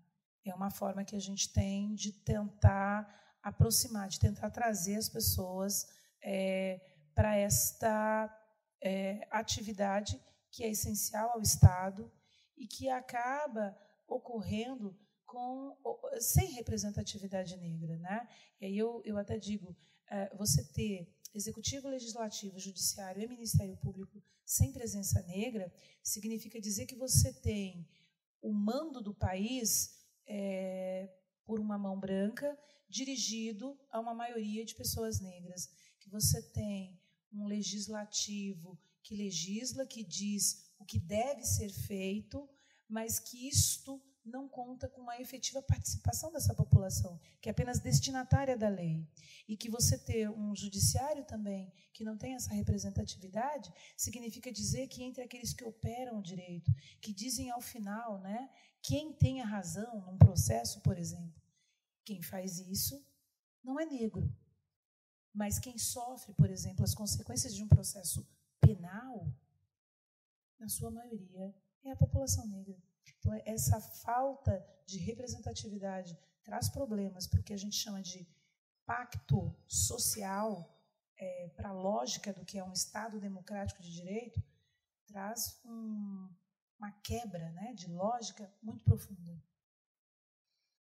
Vocês falaram na recente notícia, né, na, na, divulgação da pesquisa do IBGE, que uh, saiu ontem, uh, dizendo que pela primeira vez os, os negros são, maiorias, são maioria na, na, na universidade pública, uh, com uma proporção de 50,3% contra 48,2% que se autodeclaram brancos, né? Uh, num processo evolutivo em relação àquilo que começou com a ação afirmativa lá atrás, dizendo temos que aumentar a participação e essa, esse aumento proporcionou essa nova circunstância uh, de uma mudança e de uma maioria, talvez um retrato mais próximo daquilo que é a distribuição da população total do país, né? Mas é, vocês também fazem, é, assim, observam a dificuldade que não se trata apenas de dar o acesso, mas de criar mecanismos que possibilitem o acesso, é, que possibilitem a, a, a, disputa no acesso, que possibilitem a permanência, porque eu também devo ter, imagino que uma alta taxa de evasão de quem não consegue chegar até o final do percurso, e também é, um, uma taxa, assim, um, mecanismos que possibilitem uma taxa de êxito após o acesso e a realização do percurso. Né? Uh, nesse sentido, uh, uh, alguns dados me parecem interessantes, eu acho que a gente poderia conversar um pouco sobre eles. Uh, o, Ministério Público do Trabalho, apoiado pela Organização Internacional do Trabalho, a OIT, ah, montou um, um observatório de, da diversidade e da igualdade de oportunidade, que monitora a situação do mercado de trabalho e, uh, conforme dados que uh, eles apuram uh, a partir da Relação Anual de Informações Sociais, a RAIS, de 2017, a remuneração média para o município do Rio de Janeiro, a remuneração média de negros é de R$ 2.300 e a remuneração média de mulheres negras é de R$ 2.200, né? ou seja, uma média que estaria abaixo da média nacional, da média da, da, da, do município uh, pensado globalmente ou olhado globalmente. Além disso, é, segundo o censo demográfico de 2010, o percentual de negros em cargos de direção é de 26,1%, ou seja, eu também tenho a mesma discrepância em relação à a, faixa, da, a faixa da, é, total da população. É, a mesma pesquisa que vocês estão noticiando, que chama a atenção para essa reversão e para uma presença ma, maior de negros, verificou que os negros com diploma de ensino superior ganham 45% menos do que a população branca. Né? Como é que a gente. Que mecanismos a gente cria? Como é que a gente combate isso? Porque a, a ação afirmativa ela combate a porta de entrada da universidade. Mas como é que a gente combate lá no mercado de trabalho? Como é, quais são as mudanças? O que, que a gente pode fazer no mercado de trabalho para mudar essa situação? É super complicado, né? super complicado. É, são as distorções, as distorções é, é advindas desde século passado, né? e para ser revertidas é, é, é, muito complicado, muito lento. Mas tem, tem, tem é, organizações, ONGs que fica que fica bastante atenta a, a, a, a esses mecanismos perversos de que mulheres, não ganha menos, não, uh, uh, uh, negros, não, do, ponto de vista étnico, racial, também ganha menos. E essas ONGs, como por exemplo Etos, de São Paulo, de São Paulo, tente arregimentar arregimentar as grandes empresas a ficar atento não apenas para a questão da diversidade, questão da diversidade, que é um conceito que eu gosto muito porque é um eufemismo a, a, a, que leva eh, eh, eh, as pessoas a, compreender melhor que a sociedade é formada por uma multiplicidade de indivíduos, hum, em termos geral mesmo, é, é, é um eufemismo fácil a ser compreendido, mas entretanto, entretanto, esbarra ainda nessas questões estruturais. Essas questões estruturais que faz com que mulher ganhe menos que homem, ah, o homem negro ganha menos que o homem branco, a mulher negra ganha menos que o homem negro. Ainda tem um trabalho eh, importantíssimo a ser realizado. É, eu acho que, que é isso, que tem a ver com a questão estrutural. Eu estava pensando aqui que, para além desse dado que surgiu ontem do censo, é, que fala sobre essa maior equilíbrio aí no ingresso, né, no ensino superior, recentemente também saiu um, um dado do censo da educação superior, quer dizer, na verdade, recentemente não, já tem algum tempo, acho que já tem quase um ano, mas, mas tem um dado que me chamou muita atenção quando olharam para os professores, né? Porque a gente está pensando, então, é claro que a gente está um passo de cada vez, pensando em como é que as pessoas negras entram na universidade, mas a gente vai olhar também para quem está lá na outra ponta, né? Para quem são também referência para esses estudantes. Então, acho que agora também a gente tem mais estudantes negros na universidade. Quem esses estudantes encontram como referência? E tem um dado do Censo da Educação Superior que mostra que apenas 16% dos professores universitários de todo o Brasil, de universidades públicas e privadas, são negros. Tem um dado que me espantou mais ainda, porque me toca particularmente, que existem apenas 682 mulheres negras doutoras ocupando o cargo de professora em dedicação exclusiva nas universidades públicas. 682. Então, eu acho que é, quando a gente fala do, do, mercado de trabalho, do mercado profissional, a gente ainda vai ter muita coisa para avançar nas diferentes áreas. Então, é por isso também que a gente fala da magistratura, dizer, olha que percentual ínfimo de pessoas negras na magistratura, mas é, isso também acontece em outros espaços. Mas eu acho que isso que o professor Jacques falou da, da cobrança que, que cada vez mais tem feito das empresas, especialmente se a gente também tem que fazer das instituições públicas, é incorporar essa diversidade nos seus quadros. É, acho que isso precisa ser uma exigência cada vez maior. Eu tenho sido convidada para diversas oportunidades para discutir isso dentro dos escritórios de advocacia, né, que são espaços muito brancos, e, e na universidade que eu dou aula, por exemplo, na Unirio, a gente tem um coletivo de estudantes negros que é chamado Coletivo Primavera Negra. E esse coletivo tem dialogado com escritórios de advocacia no sentido de estimular que esses escritórios contratem estagiários negros. Então, para que eles possam ingressar desde a graduação. Então, eu acho que é, se, se as instituições públicas e privadas né, também se habituarem a abrir esse diálogo e a receber é, esses profissionais, mesmo que ainda em formação, isso também talvez possa ser mais uma porta de entrada é, para o mercado de trabalho, mas é óbvio que a gente ainda está muito longe do ideal. Agora, dada essa boa notícia né, desse maior equilíbrio no ingresso, aí eu acho que é um, um passo de cada vez, mas é uma, uma questão que a gente tem que continuar insistindo e acho que a gente tem que continuar olhando para esses dados para ver o quanto que a gente consegue revertê-los com o tempo. Ana, eu queria aproveitar, você falou em né, que se surpreendeu com um dado estatístico de que são apenas 682 professoras negras nas universidades públicas, né, doutoras que ocupam esse tipo de de, de, cargo, né, de função. É, os dados uh, do Observatório da Diversidade e da Igualdade de, opor de Oportunidade, que eu já mencionei, né, uh, chamam a atenção que, uh, conforme o Censo Demográfico de 2010, haveria 118 mil e 700 mulheres negras de 18 a 64 anos de idade trabalhando como empregadas domésticas.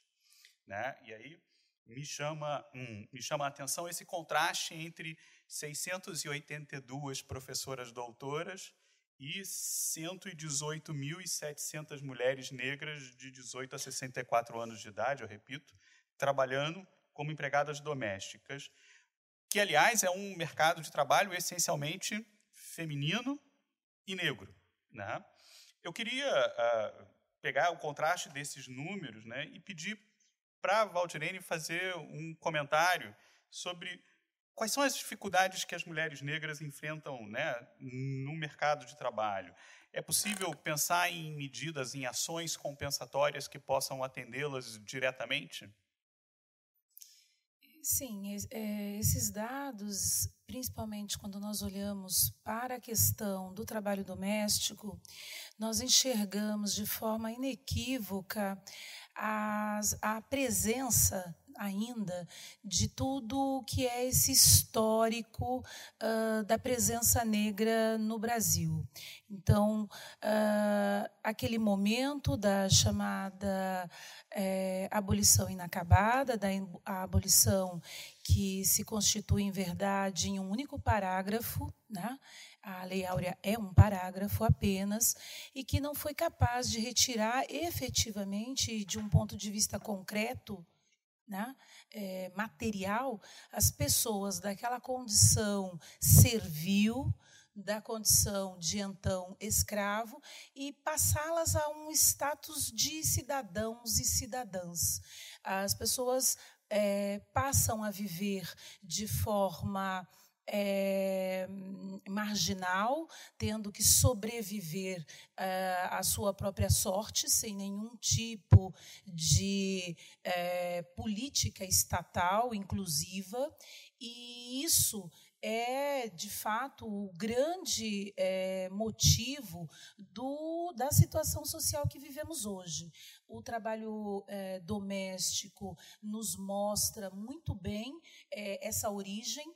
Né? E essas mulheres que antes estavam é, nas senzalas ou que estavam nas, nas cozinhas dessas grandes fazendas com o processo de abolição, acabam tendo que sustentar suas famílias, acabam tendo que é, responder pelo sustento desses núcleos familiares e vão é, ocupar, então, os lugares de cozinha, é, lavadeiras de roupa, é, entre outras funções dessas dos cuidados domésticos, e isso ainda é um, um fazer que muitas mulheres negras precisam desempenhar, não que este fazer tenha nenhum demérito, mas ele não é muitas vezes uma escolha. E aí está o problema.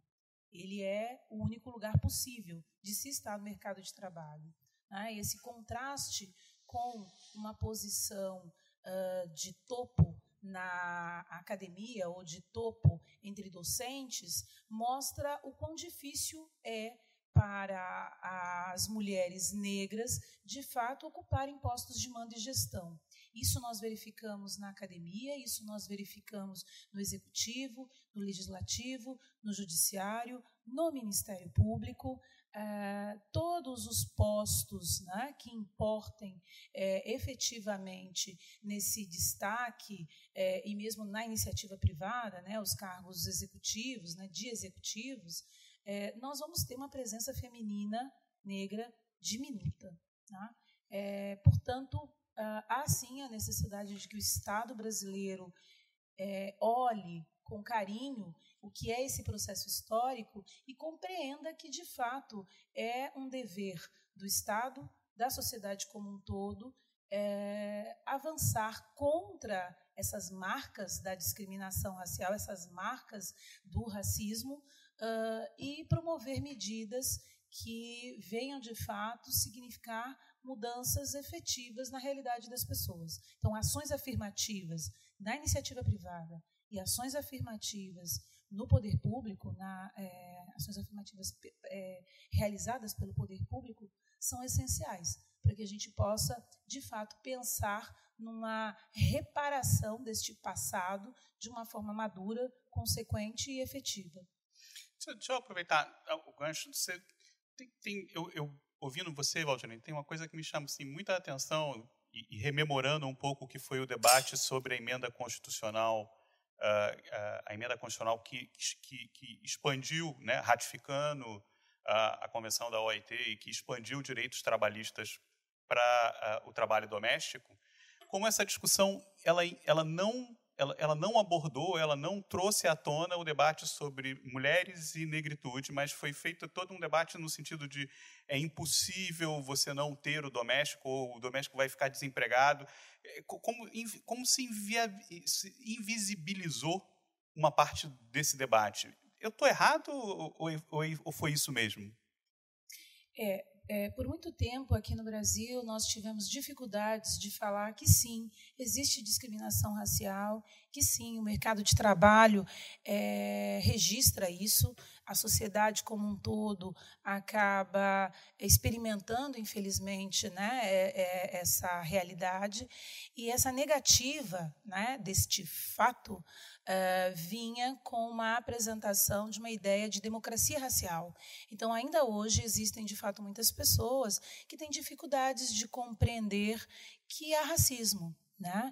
E que, para além do que é a prática individual, existe uma lógica, existe um sistema, existe uma ordem posta e que acaba replicando determinados é, comportamentos, replicando determinadas é, com, condições e situações que vão é, trazer para a população negra grande prejuízo. Então, muitas vezes, determinados temas são, sim, é, vistos e compreendidos de forma inequívoca como sendo prioritariamente afetos à população negra, mas há uma resistência infelizmente ainda até os tempos atuais existe, de que se faça as análises né, dos mais variados fenômenos sociais, compreendendo suas dimensões é, de um plano do, do, do aspecto racial. Tá?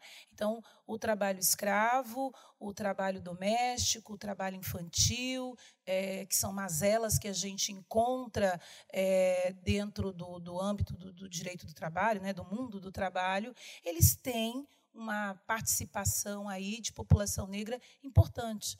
Tá? E quando a gente analisa esses fenômenos, a gente tem que fazer o recorte racial. Quando a gente fala do trabalho doméstico, a gente precisa fazer esse recorte racial. Quando a gente fala das consequências da reforma trabalhista ou de uma reforma previdenciária e compreender quem mais será impactado, quem mais sofrerá as consequências né, dessas alterações legislativas e que, em algumas situações postas nos textos que a gente tem, né, é, os textos normativos, vão importar em redução de direitos, em prejuízo de liberdades fundamentais, quem mais sofre? Né? Isso precisa ser considerado. Vocês gostariam de reagir? Ana? Talvez? Jax? Não? É, eu gostaria de fazer uma ponte entre a fala da professora Ana Paula e da juíza Valdirene. É, no que diz respeito à ação afirmativa. Relembrando de que essas medidas hoje estão em declínio na América do Norte. Estão em declínio. Estão em declínio. Na Índia, não. Na Índia, não. A ação afirmativa que iniciou em 48 se expande na Índia. Tá? A discriminação é referente à questão religiosa. Intocáveis, eh, eh, tribos eh, desfavorecidas, etc, etc.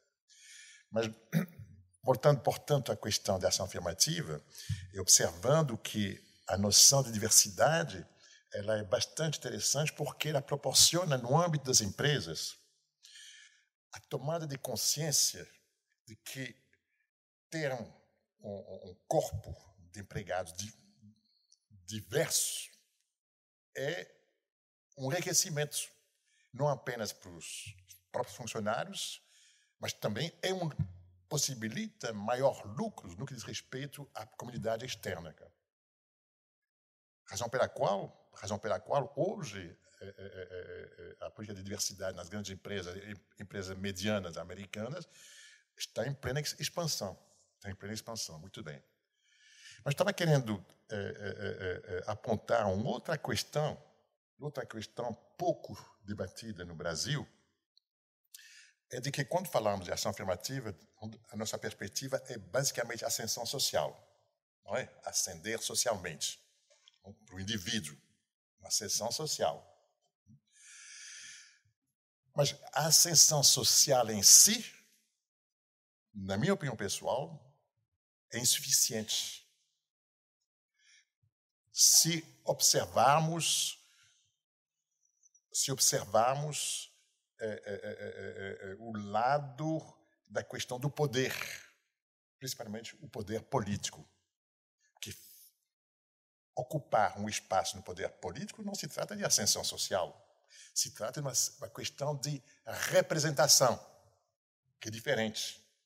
Que é diferente. Você pode ser presidente da República sem diploma universitário, não é uma exigência, mas ser juiz tem que ter, tem que ter. Portanto, aí no, no contexto republicano, no contexto republicano, há uma forte distorções, forte distorção, seja no Brasil e em outros países. Cara. Na França também, a distorção. Os migrantes não conseguem ser eleitos por motivos também de intolerância, de, de, racismo, etc, etc, etc. Portanto, na minha opinião pessoal, o debate, quando eu falo que o Brasil está vivendo uma revolução silenciosa, eh, eh, eh, com base nas práticas de ação afirmativa, que proporcionou, está proporcionando, via as estatísticas, é uma mudança drástica no que diz respeito ao, ao ensino superior. Ao ensino superior. Hum? Entretanto, se você olhar o número de deputados no Congresso, o número de senadores no Congresso, você vai observar que tem poucas mulheres deputadas, poucos afrodescendentes, quase nenhuma, eu acho que não tem nenhum indígena. Indígena. Hum? É aí que eu, eu imagino a necessidade de fechar, para possibilitar realmente esse, essa, essa, revolução eh, brasileira no que diz respeito à, à, à, à representatividade, então, pensarmos também a questão política. Você vê a França, na França que detesta não, eh, levantar a questão da ação afirmativa, discriminação positiva, entretanto, é, estabeleceu política de paridade em relação às mulheres. Você tem mais mulheres hoje deputados na Assembleia Nacional. Tá? Em outros países também, principalmente na África, observamos no Senegal, desde 2010, você tem a paridade estricta, 50% de mulher, 50% de homem no parlamento senegalês. Outro país africano, Ruanda, tem mais mulher deputada do que homem. Cara. Então eu pergunto, por que, que essa questão no Brasil não está sendo levantada? Só focando, eu apoio, sempre apoiei os meus amigos, Carlos Medeiros, etc, etc, a questão de ação afirmativa estrito senso. Mas houve um esquecimento no que diz respeito à questão da representatividade política com base na ideia da diversidade. Estou aí uma questão. É. Diga, Valdir. É, a minha compreensão né, do que significam essas ações afirmativas e a forma como nós é, trabalhamos isso, ao menos no âmbito do Ministério Público do Trabalho, é, significa pensar em todas as políticas, em todas as ações, em todas as medidas que nós possamos realizar em favor de grupos que nós é, consigamos detectar que padecem dessa discriminação histórica, é, crônica, e que se não tivermos essa discriminação positiva, esse status não se altera e essas pessoas seguem na marginalidade. Então, é, nas ações afirmativas, para nós, estão todas as medidas que você realizar em proveito deste grupo, que, que é digno das ações que você é, selecione para realizar. E, uh, portanto, nós estamos falando das cotas raciais no serviço público, nós estamos falando das cotas raciais no serviço ah, nas universidades, nós estamos falando em políticas que tenham que ser realizadas pela iniciativa privada, ah, seja a realização de processos seletivos específicos, seja a realização de capacitações que venham a acelerar a, a a participação dessas pessoas no quadro funcional e permitam a ascensão. Então, eu tenho pessoas do meu quadro e eu permito que elas cheguem a, aos cargos executivos através de um processo de fomento interno que essa empresa realize. Eu estou falando, quando penso nas mulheres, em todas as normas que protegem o trabalho feminino. Eu sou mulher, eu sou negra e eu sou mãe. E eu só existo no mercado de trabalho porque existem normas centradas na lógica das ações afirmativas, centradas na lógica da discriminação positiva e que favorecem a existência digna das mulheres no mercado de trabalho. É, então, todas as normas que são pensadas para um determinado grupo, elas estão nesta lógica. Então, é, todas essas que a gente já tem postas e mais estas, por exemplo, né, pensadas para um fomento, um incremento de uma maior participação, por exemplo, feminina na política. A gente até tem essa norma no nosso ordenamento, ela existe, Né? Ela tem sido fruto de grandes debates, de muita discussão. Ela não tem sido tão eficaz quanto se gostaria, mas ela existe. Existe uma reserva de vagas né, dentro do, das candidaturas políticas para mulheres, né? inclusive contemplando mulheres trans. É, na verdade, uma reserva de candidatura, né? Exato. não uma reserva Isso, de, as candidaturas. de uma reserva de candidaturas e não uma reserva de vagas específicas no âmbito do Congresso. É, eu acho que a gente tem, assim, a gente tem abriu o leque aí de, de, de, de possibilidades de uma forma gigantesca sobre uh, essas diferentes discussões, desde acesso à universidade, acesso ao mercado de trabalho, acesso à participação, à representação política. Eu queria voltar um pouco para a nossa discussão anterior e chamar a atenção para um aspecto específico, ah, até porque eu disse que ia voltar a isso quando o Jacques fez a referência ao Vanderlei Luxemburgo, né? É, que é a, a, história da autodeclaração, né? ou seja, essa é uma, uma, uma matéria altamente controversa, uma questão altamente controversa. Volta e meia a gente vê nos jornais notícias sobre casos em que pessoas com fenótipos pouco associados às pessoas negras assim se declaram. Né? Teve até, salvo engano meu, teve até um ex-presidente da República que disse que tinha um, um pezinho é, na, na, na, na, senzala, enfim, foi uma, uma, história do, uma história do gênero. É, para examinar essas situações, no âmbito das universidades, foram criadas as comissões de verificação, cujas decisões têm sido frequentemente revertidas no judiciário. Ontem mesmo saiu no jornal uma matéria sobre um caso desses na Universidade Federal do Rio Grande do Sul. Né? Eu queria ouvir um pouco vocês sobre a autodeclaração. Qual é a impressão de vocês e qual é a, a, as, quais são as consequências da autodeclaração para a credibilidade do sistema?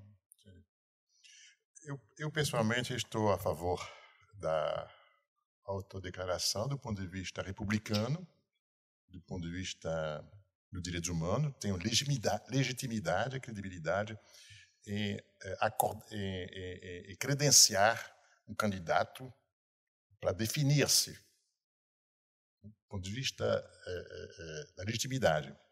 Entretanto, sabemos que pode haver e tem tido fraude na, nesse mecanismo de autodeclaração. De autodeclaração. Em função disso, é, hoje, pela experiência que eu tenho das comissões de verificação, eu aponto sempre o modelo, o modelo da Petrobras, modelo da Petrobras, que leva em conta o fato de que as percepções, as hetero, é, é, hetero, hetero, bom, digamos, as percepções né, no Brasil que é preto, pardo, negro, muda de acordo com a região. Não há, não há uma, uma percepção uni, é, única, uma unicidade no que, diz respeito, no que diz respeito às percepções é, é, de eventuais candidatos no que diz respeito às categorias preto e pardo. Mas, entretanto, o modelo da Petrobras é muito interessante porque leva em conta, no momento da, da, da, da, da qualificação desse, dessas dessas comissões de verificações, a heterogeneidade dos membros da banca, heterogeneidade, também é, é, a questão do sexo, diferenciando o sexo, para tentar adequar-se o máximo possível às percepções heterogêneas por parte dos membros das bancas em relação à própria região. Porque se não tem a certeza absoluta de que um, um, pardo da Bahia seja visto como pardo no Rio Grande do Sul. Você não tem essa, essa certeza absoluta. Não tem. Não tem. Mas o, o, o, o mecanismo da Petrobras é sensacional.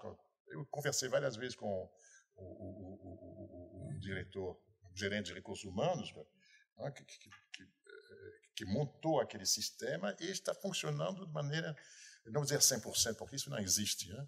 Mas possibilita de evitar o máximo possível as ditas fraudes no momento das inscrições de candidaturas. É, eu, eu estou bem interessada nesse tema porque eu li recentemente um, um pequeno artigo de uma pesquisa. Eu, eu acredito que provavelmente de alguém que vem realizando concursos públicos na área jurídica, e ela fazia um debate sobre o que, que significa ter essa etapa da comissão de verificação para candidatos negros, né, candidatos e candidatas negras. E ela problematizava um pouco, e eu passei a ficar pensando nisso. Né? Inicialmente, é, eu sempre pensei, não, a autodeclaração é suficiente, não vamos criar um tribunal da cor, né? Me dá essa, uma certa impressão de tribunal quando se traz essa ideia da comissão de verificação. Por um outro lado, quando a gente vê o tema da fraude, a comissão de verificação ganha alguma importância. Mas esse artigo me fez de novo repensar a comissão de verificação quando ela coloca essa etapa que é imposta apenas às pessoas negras como, é, de alguma forma, um dificultador ou uma etapa a mais que coloca as pessoas negras numa situação de desigualdade. Claro que para o vestibular isso se distingue um pouco, mas quando ela fala dos concursos públicos, ela fala, bom, significa que aquele candidato, se ele precisa viajar, se ele é de fora daquele estado, ele precisa viajar mais uma vez para participar da comissão de verificação. Então, ele tem um outro custo aí. Ela também analisou vários editais onde essa etapa da comissão de, de verificação é, ela não tinha uma data antecipadamente definida, hum. o que não permitia que os candidatos se planejassem para isso. Então, uma questão que ela levantou e me parece bastante interessante é o que, que significa, então, a gente ter apenas para candidatos e candidatas negras, o que seria quase que uma etapa a mais nesses certames, que é a participação na comissão de verificação e quais são as implicações, né? E como é que se a gente pode discutir isso como alguma dificuldade a mais para esses candidatos. Me pareceu é, que, que essa debate parte de uma experiência pessoal da, da, da autora do, do, do, artigo, mas é, ela faz isso também com base na análise de vários editais de concursos públicos. Então, eu confesso que eu voltei a pensar sobre o que significa a gente ter uma comissão de verificação e quais são os impactos disso para candidatos e candidatas negras que estejam participando de concursos e tenham essa última, que seria essa última etapa, que é a comissão de verificação. Bom, eu participei da primeira comissão de verificação do Ministério Público do Trabalho, é, organizada em 2018, por ocasião do nosso concurso de ingresso de membros. E essa mesma experiência que o professor Jacques é, menciona, né, de pensar o que é esta identidade é, com as suas nuances regionais, nós consideramos. Então, na composição da nossa comissão, né, é, nós tivemos uma preocupação com diversidade de gênero, diversidade racial e regional. Tá? Foram três pessoas escolhidas com este, com este olhar. É, tivemos, inclusive, é, a aprovação do primeiro membro de Ministério Público no Brasil por cota racial. Tá? É, eu digo que a autodeclaração ela, ela é um marco legal, mas uh, nós não podemos ser é, assim alheios a um fato que é o ser humano, infelizmente, por vezes não observa né, o que está contido na lei e não procede com o que a ética e a moral recomenda. Daí porque algumas pessoas, é, quando né, perceberam que esta autodeclaração estava ali como algo que não se discutia, né, se sentiram à vontade para fazer uso das cotas raciais de forma ilegítima. Esse uso ilegítimo das cotas raciais, ele prejudica a população negra, que é o destinatário, né, que é o, o quem tem direito ao uso dela e prejudica a fraude, né? prejudica também a sociedade como um todo, porque existe um pacto social no sentido de que, sim, existe a necessidade da promoção da igualdade em favor de um determinado grupo. E, sim, a sociedade vai fazer esta reserva, o que significa dizer reduz do grupo maior e coloca uma parcela direcionada a um determinado grupo. Tá? Então, é um acordo é um pacto que a sociedade faz e faz isso através da lei, no momento que legisla sobre isso. Então, essa violação ela é grave. Né? A autodeclaração que está ali contida na lei e que é a livre, que é aquela que quaisquer um do povo pode fazer, é a que não resulte em prejuízo a terceiro. É aquela que não resulte no uso ou no gozo de um direito que não é seu é, eu posso me autodeclarar um copo e vou sair por aí dizendo que sou um copo, e se isso não tiver maior ressonância, copo serei, ponto. A partir do momento que eu digo que sou negra ou que sou negro, porque quero fazer uso de uma política pública, porque quero me beneficiar do direito que é colocado àqueles que uh, são considerados negros no Brasil, eu preciso, portanto, estar devidamente é, é, coadunado, enquadrado neste, neste fenótipo, porque é assim que o, o judiciário acabou por chancelar. Então, o Supremo Tribunal Federal vem e diz que as cotas raciais elas são destinadas a quem é marcado pela discriminação. Portanto, eu tenho um fenótipo que vai é, nos dizer quem são as pessoas destinatárias das cotas. É, essas pessoas elas precisam se autodeclarar, mas é muito importante que a sociedade também as veja assim. Né? É por isso que a gente nem fala do afrodescendente, porque na África existem pessoas brancas, e porque o afrodescendente é aquele que tem uma mãe ou um pai né, é, negro ou com esta ancestralidade, mas não necessariamente tem características da raça negra, características físicas, fenótipo raça negra. Então, a heteroidentificação, que é o que faz a comissão, ela é fundamental para que a gente legitime esse processo. É, por mais que a gente possa ter debates tantos sobre é, como que esse fenótipo, ao final, acaba sendo chancelado pela comissão, né? mas há necessidade da existência desta comissão, porque é isso, não basta que eu me diga e que eu me veja negra, é preciso que a sociedade também me veja. E o papel que faz a comissão de heteroidentidade é esse: é dar a chancela é, final a esta declaração feita pelo candidato, ou candidata àquela é, política pública que está ali colocada, uh, e nos, nos afastando, portanto, essa mácula da fraude. Né?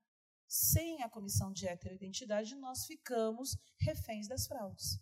A gente está caminhando um pouco para o fim, né? É, da mesma forma como a gente começou com uma discussão mais genérica sobre racismo estrutural, é, eu queria voltar um pouco para a literatura acadêmica, que hoje faz uma discussão entre branquitude e negritude, né? É, e muito se critica dentro desse debate toda a ideia de mestiçagem, ou seja, coisas que se tornaram um pouco lugar comum quando se tenta explicar o Brasil. Né? A mestiçagem, o caldo de cultura, o caldo de raças. É, um, no fundo, talvez isso seja uma, uma forma de fazer desaparecer a, a contribuição uh, do negro para o processo formativo da sociedade brasileira. É, na literatura acadêmica, esse, esse, esse, esse processo se faz hoje pela, pelo tensionamento entre uma, um, uma parte argumentando no processo de construção de uma identidade negra e outra dizendo que eu não preciso me preocupar com a identidade negra, que, na verdade, o que eu tenho que me preocupar é um esforço de branqueamento, de construção de branquitude para que todos se encaixem nesse padrão que seria o padrão hegemônico ou o padrão que acabou se transformando no padrão de referência. Né? É, entre esses dois olhares, eu queria ouvir um pouco vocês assim como uma espécie de nota conclusiva é, para onde que vai a chave explicativa, para onde que vai a sociedade brasileira e né, qual é a melhor, qual seria a, a melhor chave explicativa para entender a presença do negro na sociedade brasileira? Silêncio, isso talvez seja, já seja uma resposta. é, né? Jacques, não, não. Ana? É uma pergunta complexa, né? Quase, é quase filosófica, mas eu, na verdade, vou, vou fugir da explicação filosófica para falar um pouco que é um pouco mais a minha praia, assim, de tentar trazer um pouco da, da realidade e da experiência, né? Eu atualmente esse dado que apareceu sobre as universidades, é, ele foi foi muito interessante para para confirmar também um momento que eu estou vivendo na universidade pública, que é dar aula para uma turma que tem, acho que talvez até um pouco mais da metade dos alunos e alunas negras pela primeira vez, né, num curso de direito. É claro que eu tenho alunos de outros cursos, mas é, e o quanto essa possibilidade do debate sobre negritude e branquitude tem, tem me mostrado que os alunos são os alunos negros são cada vez mais capazes de falar e se posicionar em sala de aula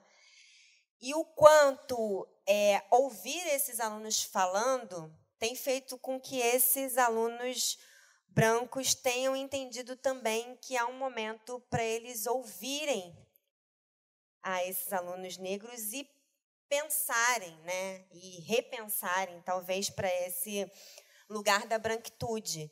É, e eu acho que é só o fato desses temas estarem cada vez mais sendo discutidos, falados, e aí acho que internet, redes sociais, em alguma medida contribuem para isso, para o bem e para o mal, mesmo quando a gente vai ter aí discursos de ódio sendo disseminados na internet, mas eu acho que, que, que colocar esses temas em pauta e, e parar de mascarar isso é, dentro da ideia de miscigenação ou mesmo da ideia de democracia racial faz também com que essas pessoas consigam dialogar mais. Assim, para mim é muito surpreendente é, a cada semana ter pela primeira vez a experiência de alunos negros falando cada vez mais em sala de aula e muitas vezes só eles falando e alunos brancos escutando. Então, eu acho que a gente está vivendo um momento também é, de repensar esses espaços, esses lugares, não só não só em ocupar espaços e lugares, mas também o quanto a gente é capaz de ouvir o outro.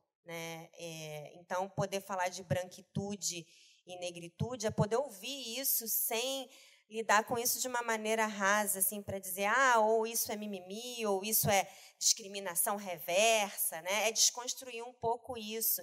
E acho que só ouvindo o outro, a experiência do outro, tendo empatia pelo que o outro está vivendo, convivendo com o outro, que é a experiência que eu tenho tido em sala de aula de convivência de alunos é, de classes sociais diferentes também, mas que às vezes têm a mesma classe social, mas que vivem a experiência racial de maneira distinta, eu acho que é uma maneira que a gente tem aí de, de construir uma sociedade mais capaz de reconhecer essas desigualdades. Então, eu fico pensando mais do que do ponto de vista teórico, é como é que na prática isso se opera.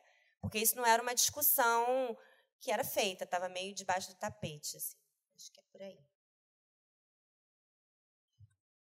É, eu vou seguir aqui a mesma linha é, e fazer uma reflexão também sobre o que é que esta pergunta significa na minha prática, é, este dado né, de uma maior presença de jovens negras e negros nas universidades, para nós né, que estamos trabalhando dentro dessa estrutura né, estatal chamada Ministério Público, e no meu caso, um Ministério Público dedicado aos direitos sociais, dedicado a, ao mundo do trabalho, desde 2017, desde meados de 2017, que a gente busca, é, através de um grande diálogo com a sociedade, compreender como atuar né, nessa questão das desigualdades raciais no trabalho de forma eficaz.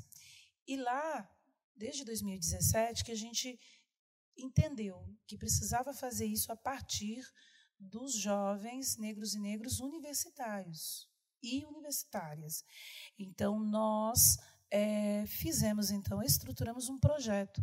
Ele é um projeto nacional de inclusão de jovens negras e negros no mercado de trabalho. Então, ele tem um recorte de gênero, ele tem um recorte de raça, ele é focado numa inclusão desta população que tem uma qualificação profissional diferenciada, portanto, é foco deste projeto jovens, né, as meninas e os meninos que estão na universidade, ou que terminaram de passar por ela há pouco, é, porque este dado que o IBGE traz a lume nos revela agora, nós já conseguimos identificá-lo através dos dados que nós estávamos é, manuseando, os dados que nós estávamos analisando.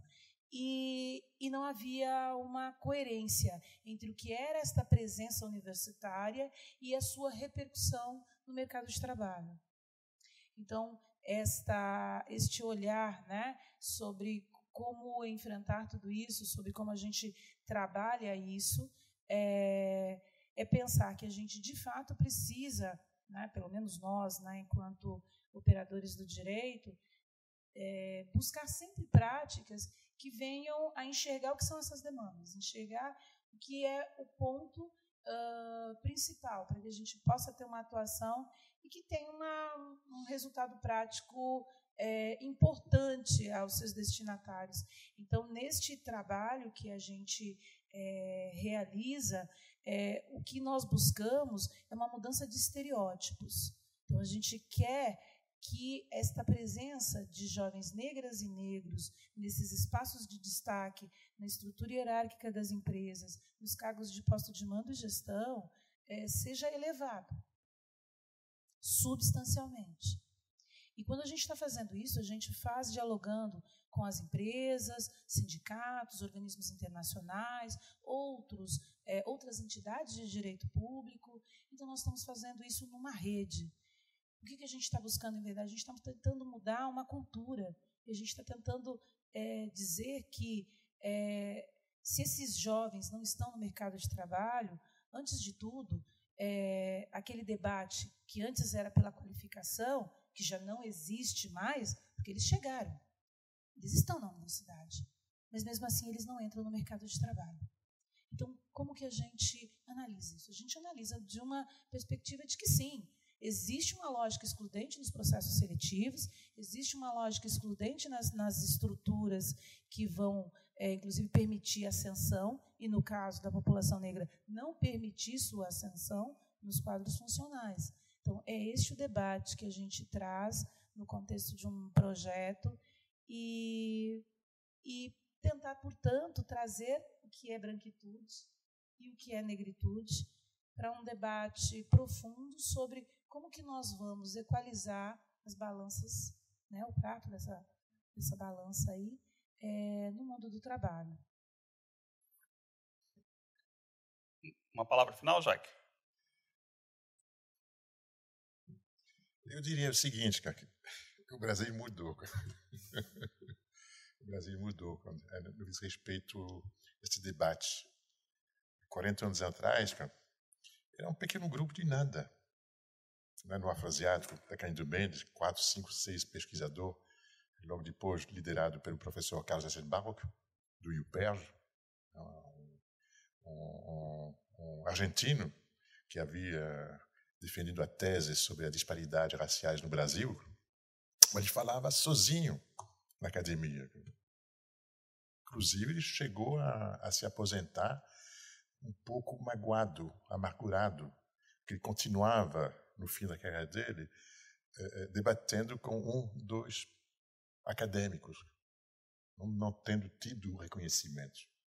De acordo com ele, de acordo com ele, mas reconhecimento no âmbito da sociologia tranquilo. Mas tinha essa mágoa, tinha essa mágoa.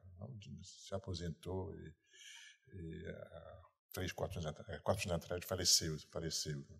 Entretanto, Roberto, essa mesa que você organizou, esse debate, me mostra de novo que é, é, o trabalho do Carlos Limbalco possibilitou de ir além da academia.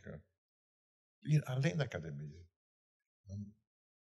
Ministério Público federal, que eu havia observado há, há 10 anos atrás, não, há 15 anos atrás, em Brasília, é uma nova, um novo espírito que estava se instalando no judiciário brasileiro. Fiquei muito espantado conversando com com, com, com, os funcionários do Ministério Público naquela época, né, quando estava se debatendo a prevalência ou não de estabelecer ação afirmativa. Eu fiquei, naquela época, me lembro, estava em Brasília acompanhando membro de uma banca de, de, de, não, não, de defesa de dissertação sobre essa temática, eu fiquei muito espantado e muito contente de observarmos essa abertura lenta, gradual, como diria Goberi da Silva, e hoje com resultados concretos.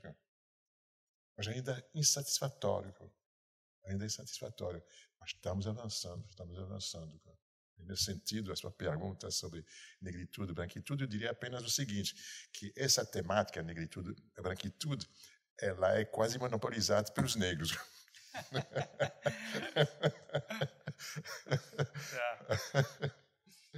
é. é isso. É, bom, estamos chegando ao fim. Né? Mais um Direito nos Tímpanos, podcast da Escola Judicial do Tribunal Regional do Trabalho da Primeira Região que procurou hoje fazer aqui, proporcionar uma discussão sobre o Dia da Consciência Negra.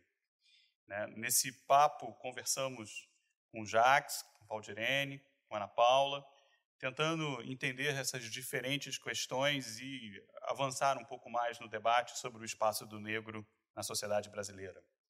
Falamos sobre racismo, racismo estrutural, ações afirmativas, identidades sociais e inúmeras outras questões sensíveis, como, por exemplo, a questão da representação. Por conta disso, eu gostaria de agradecer aos três pela conversa e registrar o convite para que voltem e possamos prolongar o papo. Obrigado ainda a Jane, a nossa engenheira de som, que resistiu bravamente ao longo dessa gravação. Obrigado ainda e, sobretudo, a você, ouvinte, que nos acompanhou até aqui.